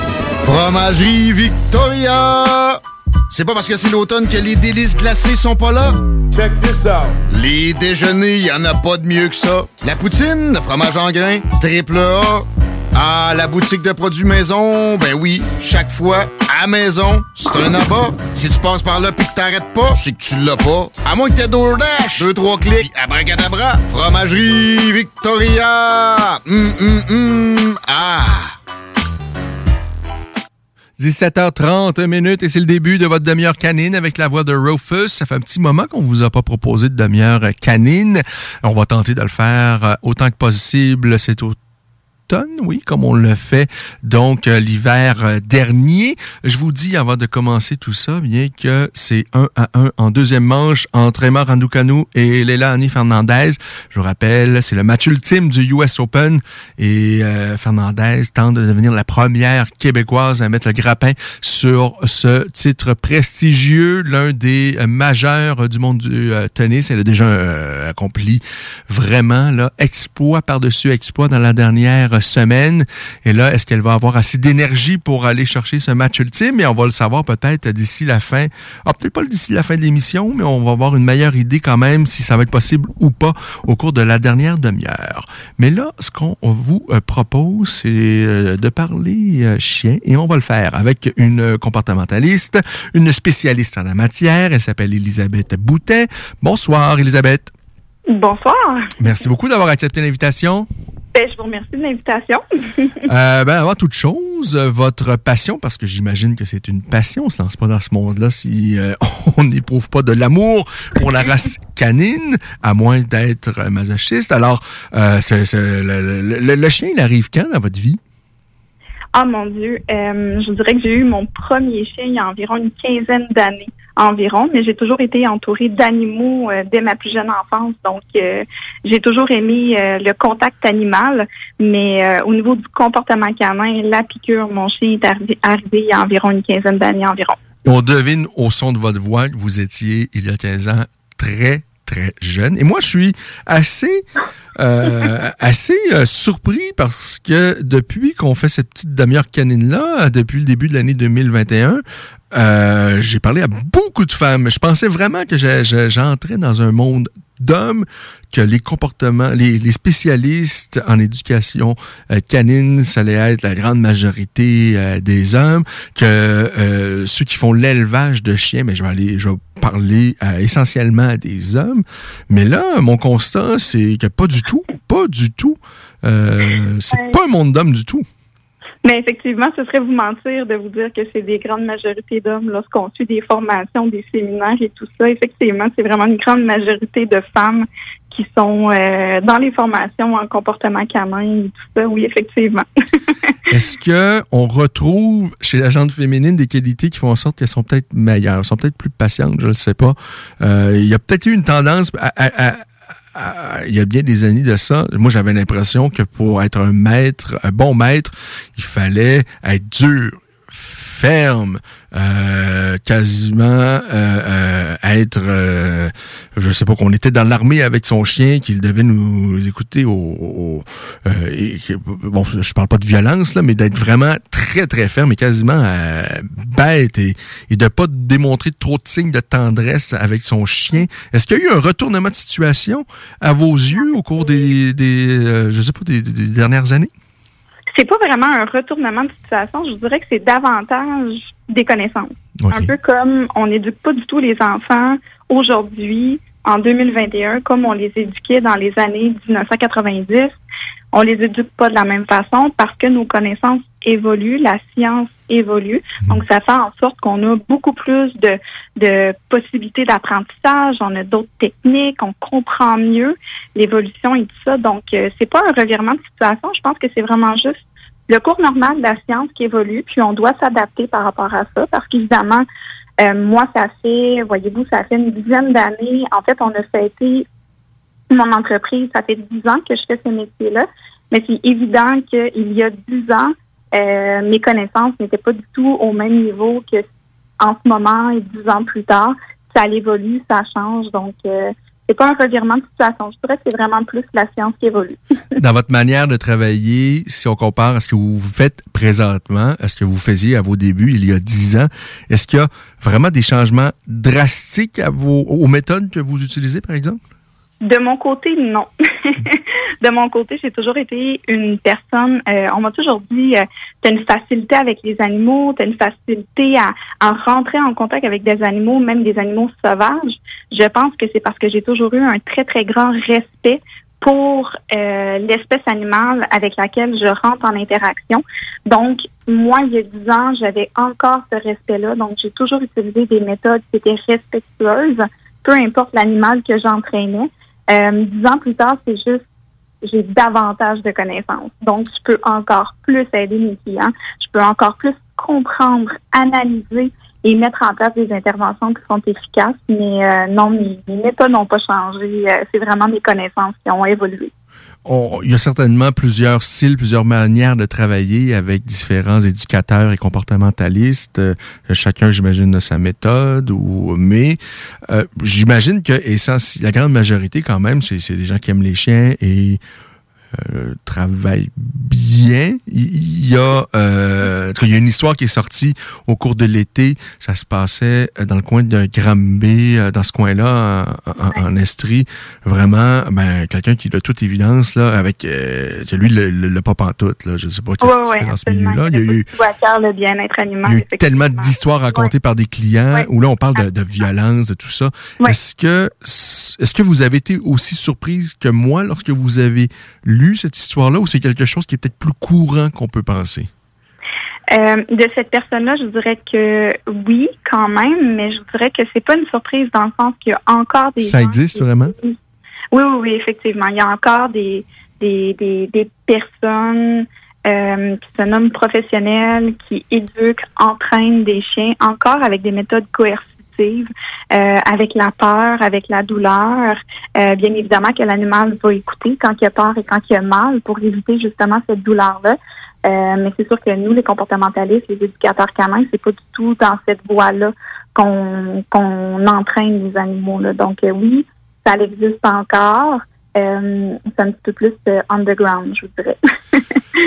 Oh là là, c'est euh, c'est triste, mais il faut être vigilant en tant que client là, de, de, de, parce que c'est sûr que lorsqu'on a un problème avec no- notre chien, puis on se dit on va aller voir un spécialiste, Ouais. hein, on a complètement confiance parce que ce gars-là est supposé connaître ça, c'est ce gars-là ou cette fille-là. Mhm. Et Oui, ben, parfois naïvement, on dit ben on laisse notre chien puis on va revenir puis ça va être correct, mais il faut être un peu plus rigoureux aussi, euh, puis de voir qu'est-ce qui se passe avant de laisser le chien à n'importe qui. les là. gens sont de plus en plus sensibilisés, je vous dirais. Il y a des émissions à la télévision, il y a des chroniques euh, dans certaines émissions ici à Québec. Les gens sont de plus en plus sensibilisés. Moi, j'ai des, euh, des clients en consultation individuelle qui me disent, par exemple, on a déjà rencontré une personne avant vous, euh, on était mal à l'aise des méthodes que cette personne-là nous proposait pour éduquer notre chien. Euh, donc, on a fait affaire avec vous pour voir d'autres options et tout ça. Donc, ça arrive là, que ça arrive quand même assez régulièrement, je dirais, là, que les gens s'ouvrent les yeux par rapport aux méthodes d'éducation que sont pas d'accord. sont pas d'accord à éduquer leur chien de cette façon-là.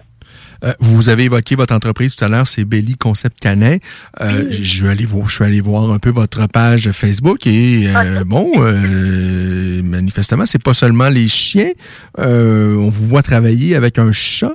Euh, donc, c'est aussi possible ça ou? Absolument, c'est vraiment une passion animale. Donc, euh, moi, j'ai entraîné des, des toutes sortes d'animaux. En fait, là, euh, les mécanismes d'entraînement et d'apprentissage sont les mêmes qu'on entraîne un ours polaire ou qu'on entraîne un chat, qu'on entraîne un chien ou même encore une poule, parce que j'ai fait des formations pour l'entraînement des poules. Ah oui? C'est la même chose. C'est exactement la même chose. Quand on comprend, on respecte, on travaille en renforcement positif, on trouve qu'est-ce qui motive l'animal, on est capable de faire que ce qu'on veut presque avec le avec l'animal. Oui, effectivement, j'ai mon petit euh, mon petit chaton, mon petit Orion qui est vraiment euh, la petite vedette de mon entreprise euh, qui adore apprendre des tours et vraiment euh, c'est c'est super intéressant de travailler avec cette espèce-là aussi parce que c'est très différent des chiens. est-ce qu'on vous contacte également pour euh, pour les chats? Est-ce que vous travaillez avec de la clientèle pour euh, Je suis formée en comportement félin parce que c'est vraiment une grande passion pour moi, le comportement des chats. Je suis formée en comportement félin. Par contre, la demande en comportement canin est tellement grande que j'arrive pas à placer des consultations individuelles en comportement félin. Donc, beaucoup, je vais référer à des collègues de travail. Par contre, lorsqu'un client me contacte pour de la cohabitation ou parce qu'il a un chien puis qu'il il aimerait qu'on aborde également durant la consultation le comportement du chat, ça va me faire super plaisir. Mais la demande en comportement canin est tellement grande présentement que c'est vraiment là-dessus que je me concentre. Est-ce que c'est vrai qu'avec la COVID, il y a eu une explosion, que les gens se sont jetés pour Ah oui, acheter à des... Oui? Oui, absolument. Oui, oui, tout à fait. Il y a vraiment eu une explosion des adoptions euh, qui n'était pas nécessairement dans le bon timing, on s'entend, pour la socialisation des chiots. Ouais. Euh, mon Dieu, les, les, les refuges, les SPA étaient complètement vides. Euh, oui, il y a vraiment eu une hausse des adoptions. Euh, les gens n'étaient peut-être pas nécessairement préparés à ça. Donc, nous, les comportementalistes et les éducateurs canins, on a vraiment une hausse des demandes en consultation individuelle là, pour certains problèmes de comportement. là. Quel conseil vous donneriez à quelqu'un qui veut se procurer un premier chien, qui se dit j'ai envie et là euh, je, vais euh, visiter quelques éleveurs et pour me procurer un chiot, que- quels sont les, les conseils ou les conseils que vous donneriez à ce futur euh, futur euh, maître canin? Oui, ben en fait, si on parle au niveau des éleveurs, ce serait vraiment de se renseigner auprès de la race. Parce que euh, trop souvent, je vois des races de chiens de certaines lignées qui devraient pas être dans certaines familles. Comme par exemple des chiens de berger qui sont des, des lignées de chiens de travail, qui sont dans des familles euh, qui travaillent et qui quittent par exemple une douzaine d'heures par jour et qui ne seront pas en mesure de combler les besoins de ce chien-là. C'est sûr que le chien va être va avoir des problèmes de comportement si on n'arrive pas à bien euh, combler ses besoins de base. Donc, la, la première chose à faire, c'est vraiment de se renseigner au niveau de la race et de faire des recherches, oui, auprès des éleveurs, mais sur Internet, auprès des vétérinaires, auprès des comportementalistes, auprès des éducateurs canins. Une fois qu'on a déterminé la race, bien évidemment qu'on va aller choisir la lignée. parce qu'on s'entend qu'on n'aura pas le même tempérament si on choisit, par exemple, euh, un labrador d'une lignée de chasse, de champion de chasse et tout ça, qu'un labrador qui vient d'une lignée de compétition, euh, une lignée de famille. C'est sûr que les tempéraments vont être différents. Donc, une fois qu'on a déterminé la race qui nous convient, on peut aller choisir la lignée et par la suite, bien évidemment qu'on va choisir un éleveur qui va être éthique, qui va faire une belle période de socialisation durant les huit premières semaines de la vie du chiot et même un petit peu plus. Donc, euh, il y a quelques étapes à suivre. Ça, c'est quelque chose que nous, on fait les comportementalistes, les éducateurs canins, accompagnés dans le choix chiot, accompagnés dans le processus et tout ça, pour que la famille fasse au final le meilleur choix possible. Alors, il faut se méfier des coups de cœur euh, et, juste sur euh, l'esthétisme. Et Oui, malheureusement, malheureusement, c'est souvent ça. Hein? Euh, Absolument, absolument. Puis il faut pas oublier aussi qu'on a de très, très, très bons chiens en refuge aussi, comme par exemple une famille qui doit se départir d'un animal que ça fait, par exemple, je ne sais pas moi, ça fait cinq ans que cet animal-là est dans la famille. Il y a un nouvel enfant, cet enfant-là est allergique, asthmatique. On peut pas garder l'animal, donc il se retrouve en refuge. Mais au final, c'est un super de bon chien de famille, donc il faut pas non plus oublier et mettre de côté euh, nos petits cocos euh, en refuge ou euh, à la SPA. Là, on a de très, très, très bons chiens. Euh, Est-ce que lorsqu'on est comportementaliste canin, c'est qu'on on est spécialiste, on peut travailler avec toutes les races de chiens inimaginables parce que il y en a plusieurs et il y a des styles qui sont complètement euh, on s'entend, il y a des chiens qui, euh, euh, qui qui sont très très exigeants, qu'on doit absolument faire travailler physiquement, mentalement, et, et qui sont euh, et d'autres races qui sont beaucoup moins exigeantes. Euh, Est-ce que il y a des races de chiens dans lesquelles vous vous spécialisez ou vraiment vous vous occupez de peu importe la race, euh, euh, qu'on passe euh, à des- à des chiens de berger euh, ou, ou à des ou à un chihuahua, vous pouvez Mhm. vous occuper de tout ça? Euh, oui, au niveau des races, je vous dirais, c'est pas tellement problématique lorsqu'on fait du comportement, mais il y a vraiment certaines personnes qui vont venir se spécialiser au niveau du comportement dans certaines problématiques comportementales, un peu comme, euh, je dirais, euh, l'agressivité ou l'anxiété de séparation ou les troubles d'hyperactivité. Donc, on va vraiment plus voir des spécialités au niveau des problèmes de comportement qu'au niveau des races. Mais bien évidemment que certains comportementalistes ou éducateurs canins vont avoir des, des préférences au niveau des races, qui vont vraiment lire, vont se renseigner au niveau de ces races-là. Mais je vous dirais que ça fait partie de notre travail de comprendre la génétique comportementale de chacune des races et d'être en mesure de bien accompagner notre client pour que lui aussi puisse bien comprendre son chien avec lequel il. Est-ce qu'il y a une race auquel vous êtes confronté qui est plus problématique? C'est, en fait c'est pas la, faute d'une race, mais plutôt euh, certainement d'une clientèle qui euh, a un coup de cœur esthétique justement et qui s'achète pas une race qui lui convient. Est-ce qu'il y a une race de chien qui est plus problématique, qui- que vous voyez plus fréquemment? Non, je vous dirais absolument pas. Si on a une race de chien qui demande un petit peu plus d'exercice physique ou un peu plus de stimulation mentale, lorsqu'elle est dans la bonne famille, ce chien-là va être vraiment bien épanoui. Donc, c'est vraiment de faire des bons matchs. C'est pas, c'est pas une problématique de race, c'est une problématique de match. Évidemment, il y a des éleveurs qui ne sont pas vraiment éthiques, qui vont venir euh, faire l'élevage en masse, donc qui ne seront pas nécessairement très consciencieux au niveau de la génétique de leur de la progéniture. Là, on se retrouve avec vraiment des problèmes de comportement, puis on aura beau placer ces chiens-là dans n'importe quelle famille, même dans la meilleure famille au monde, on va quand même avoir des problèmes de comportement. Mais au niveau des races, quand les, les familles, les gardiens sont au courant de la génétique comportementale de cette race-là, le chien ne peut être qu'épanoui, puis la famille peut avoir une super belle relation avec le chien. Est-ce que c'est 100% des cas que, euh, euh, euh, que vous êtes capable de, résoudre? Un client arrive avec un chien, puis là, c'est problématique, puis ils sont dépassés par les événements, et vous êtes votre, leur dernier recours, sinon, ben, on va s'en débarrasser. Est-ce que à 100% des cas, vous êtes capable de résoudre le problème? Ben, je vous dirais que on n'a pas le devoir de dire au client qu'on va résoudre le problème à 100% En fait, on va dire au client qu'on va l'accompagner au meilleur de nos connaissances. Euh, évidemment, je ne le sais pas pour les autres comportementalistes, mais moi, lorsque, par exemple, je me sens pas apte à faire certains cas, je vais référer à des collègues de travail, OK. bien évidemment, question éthique.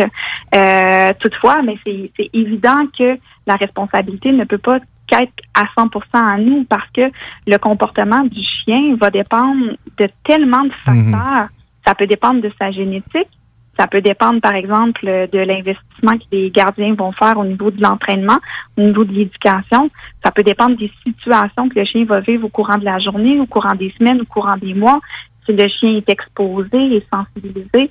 Donc, il y a tellement de facteurs qui viennent influencer le comportement qu'on peut pas garantir aux clients qu'on va régler le problème de comportement. Et de toute façon, on n'arrive pas chez le client avec une baguette magique. En tout cas, s'il y a un éducateur canin qui fait ça, moi, je suis pas au courant.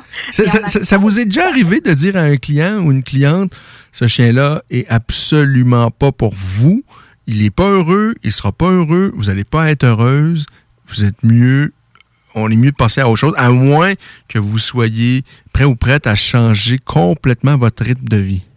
Je crois que c'est notre responsabilité. Je crois que c'est notre responsabilité en tant, en tant que comportementaliste et éducateur canin. Je crois que c'est de notre responsabilité de dire les choses telles qu'elles sont et non pas ce que le client veut entendre.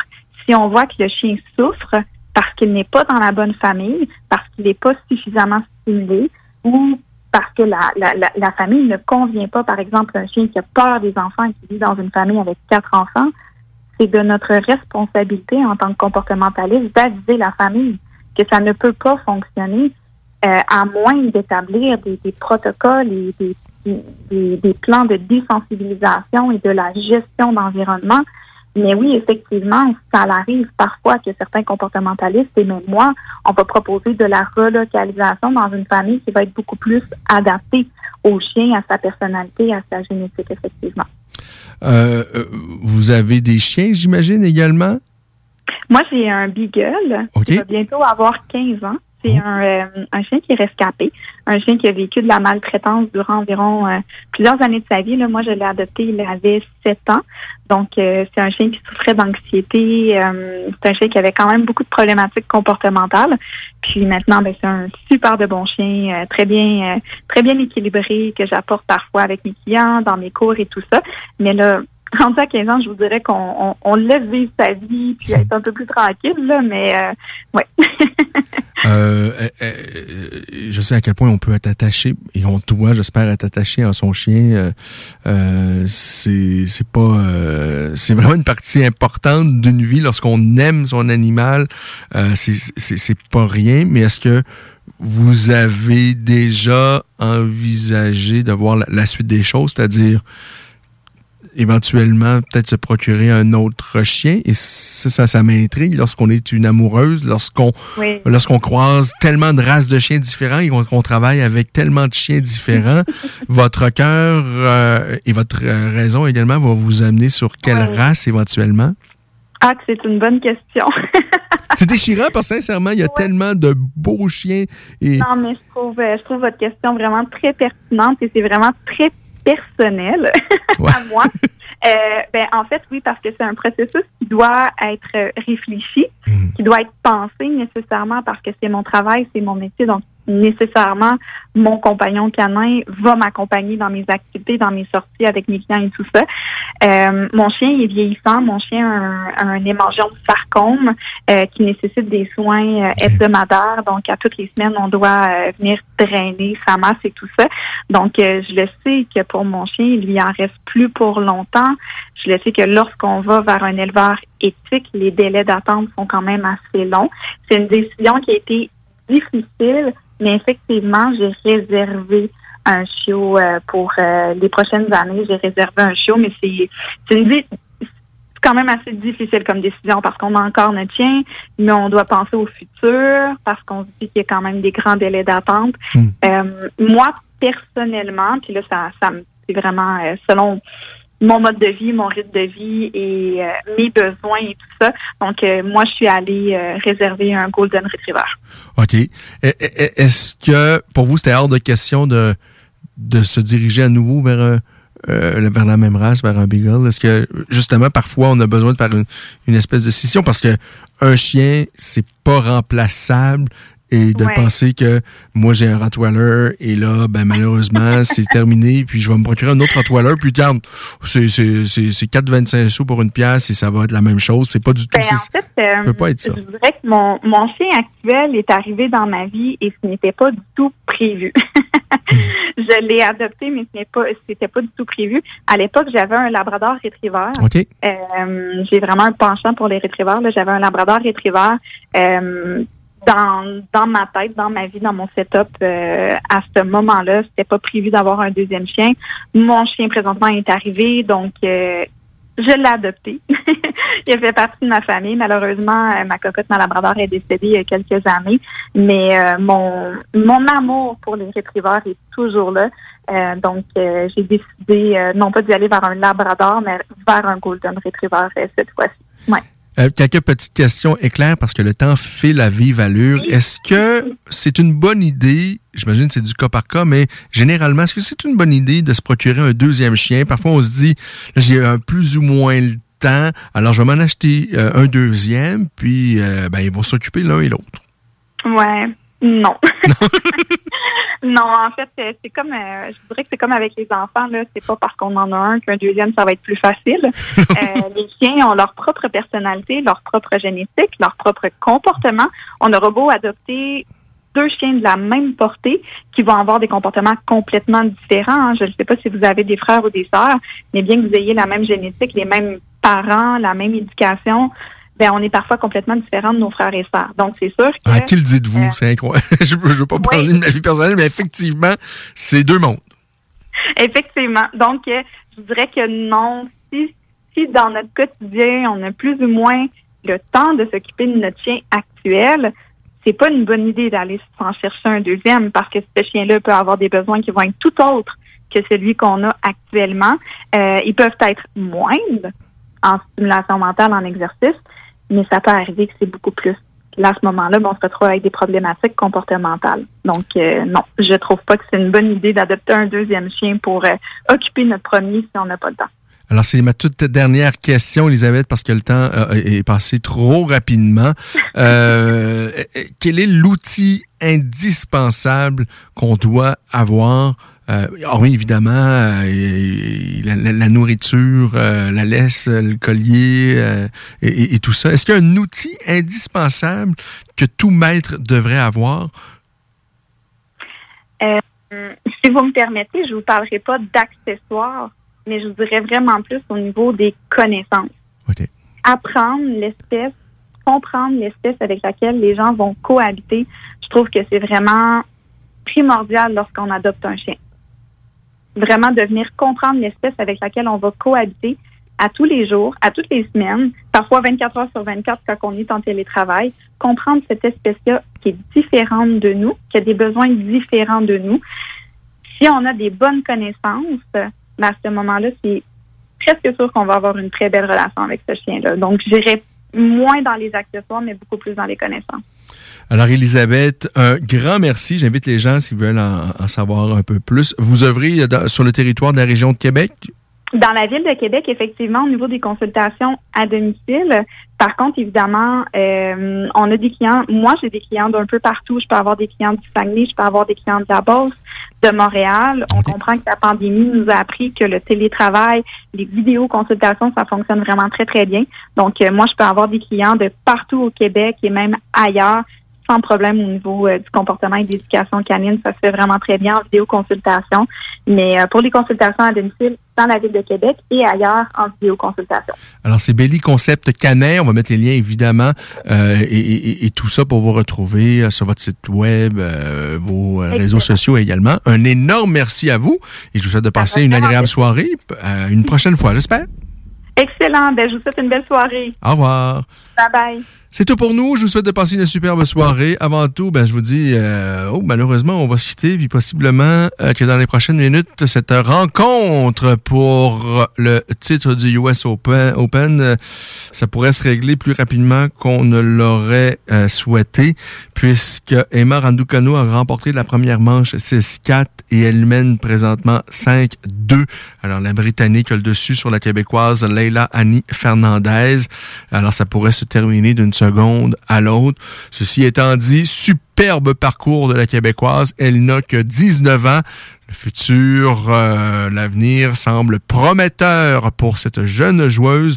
On vous souhaite de passer une superbe soirée. De retour samedi prochain, 16h, pour euh, un épisode de La Voix des guerriers, votre émission sur les sports de combat. Et à 17h30, mais c'est votre rendez-vous canin.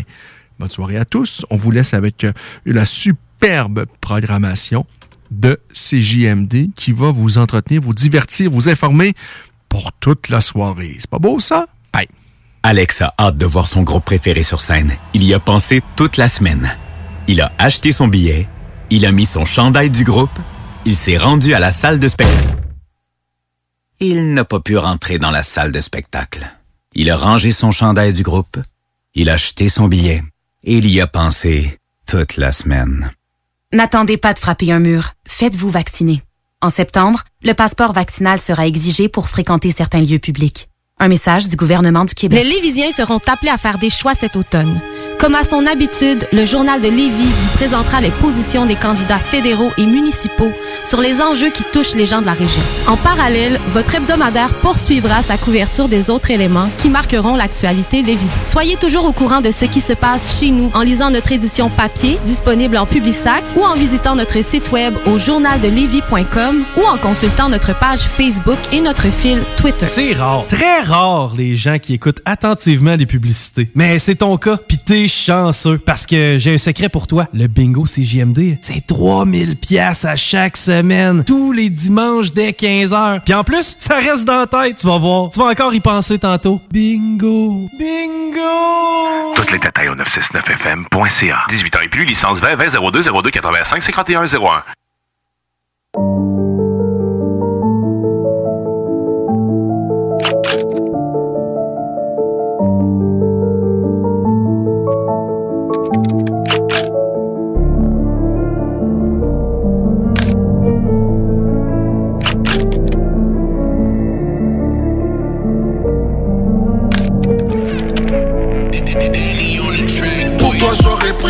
Je croyais que c'était réciproque On était inséparables depuis la petite école Je croyais qu'on était frères Au final t'as fini par trahir T'as perdu tes repères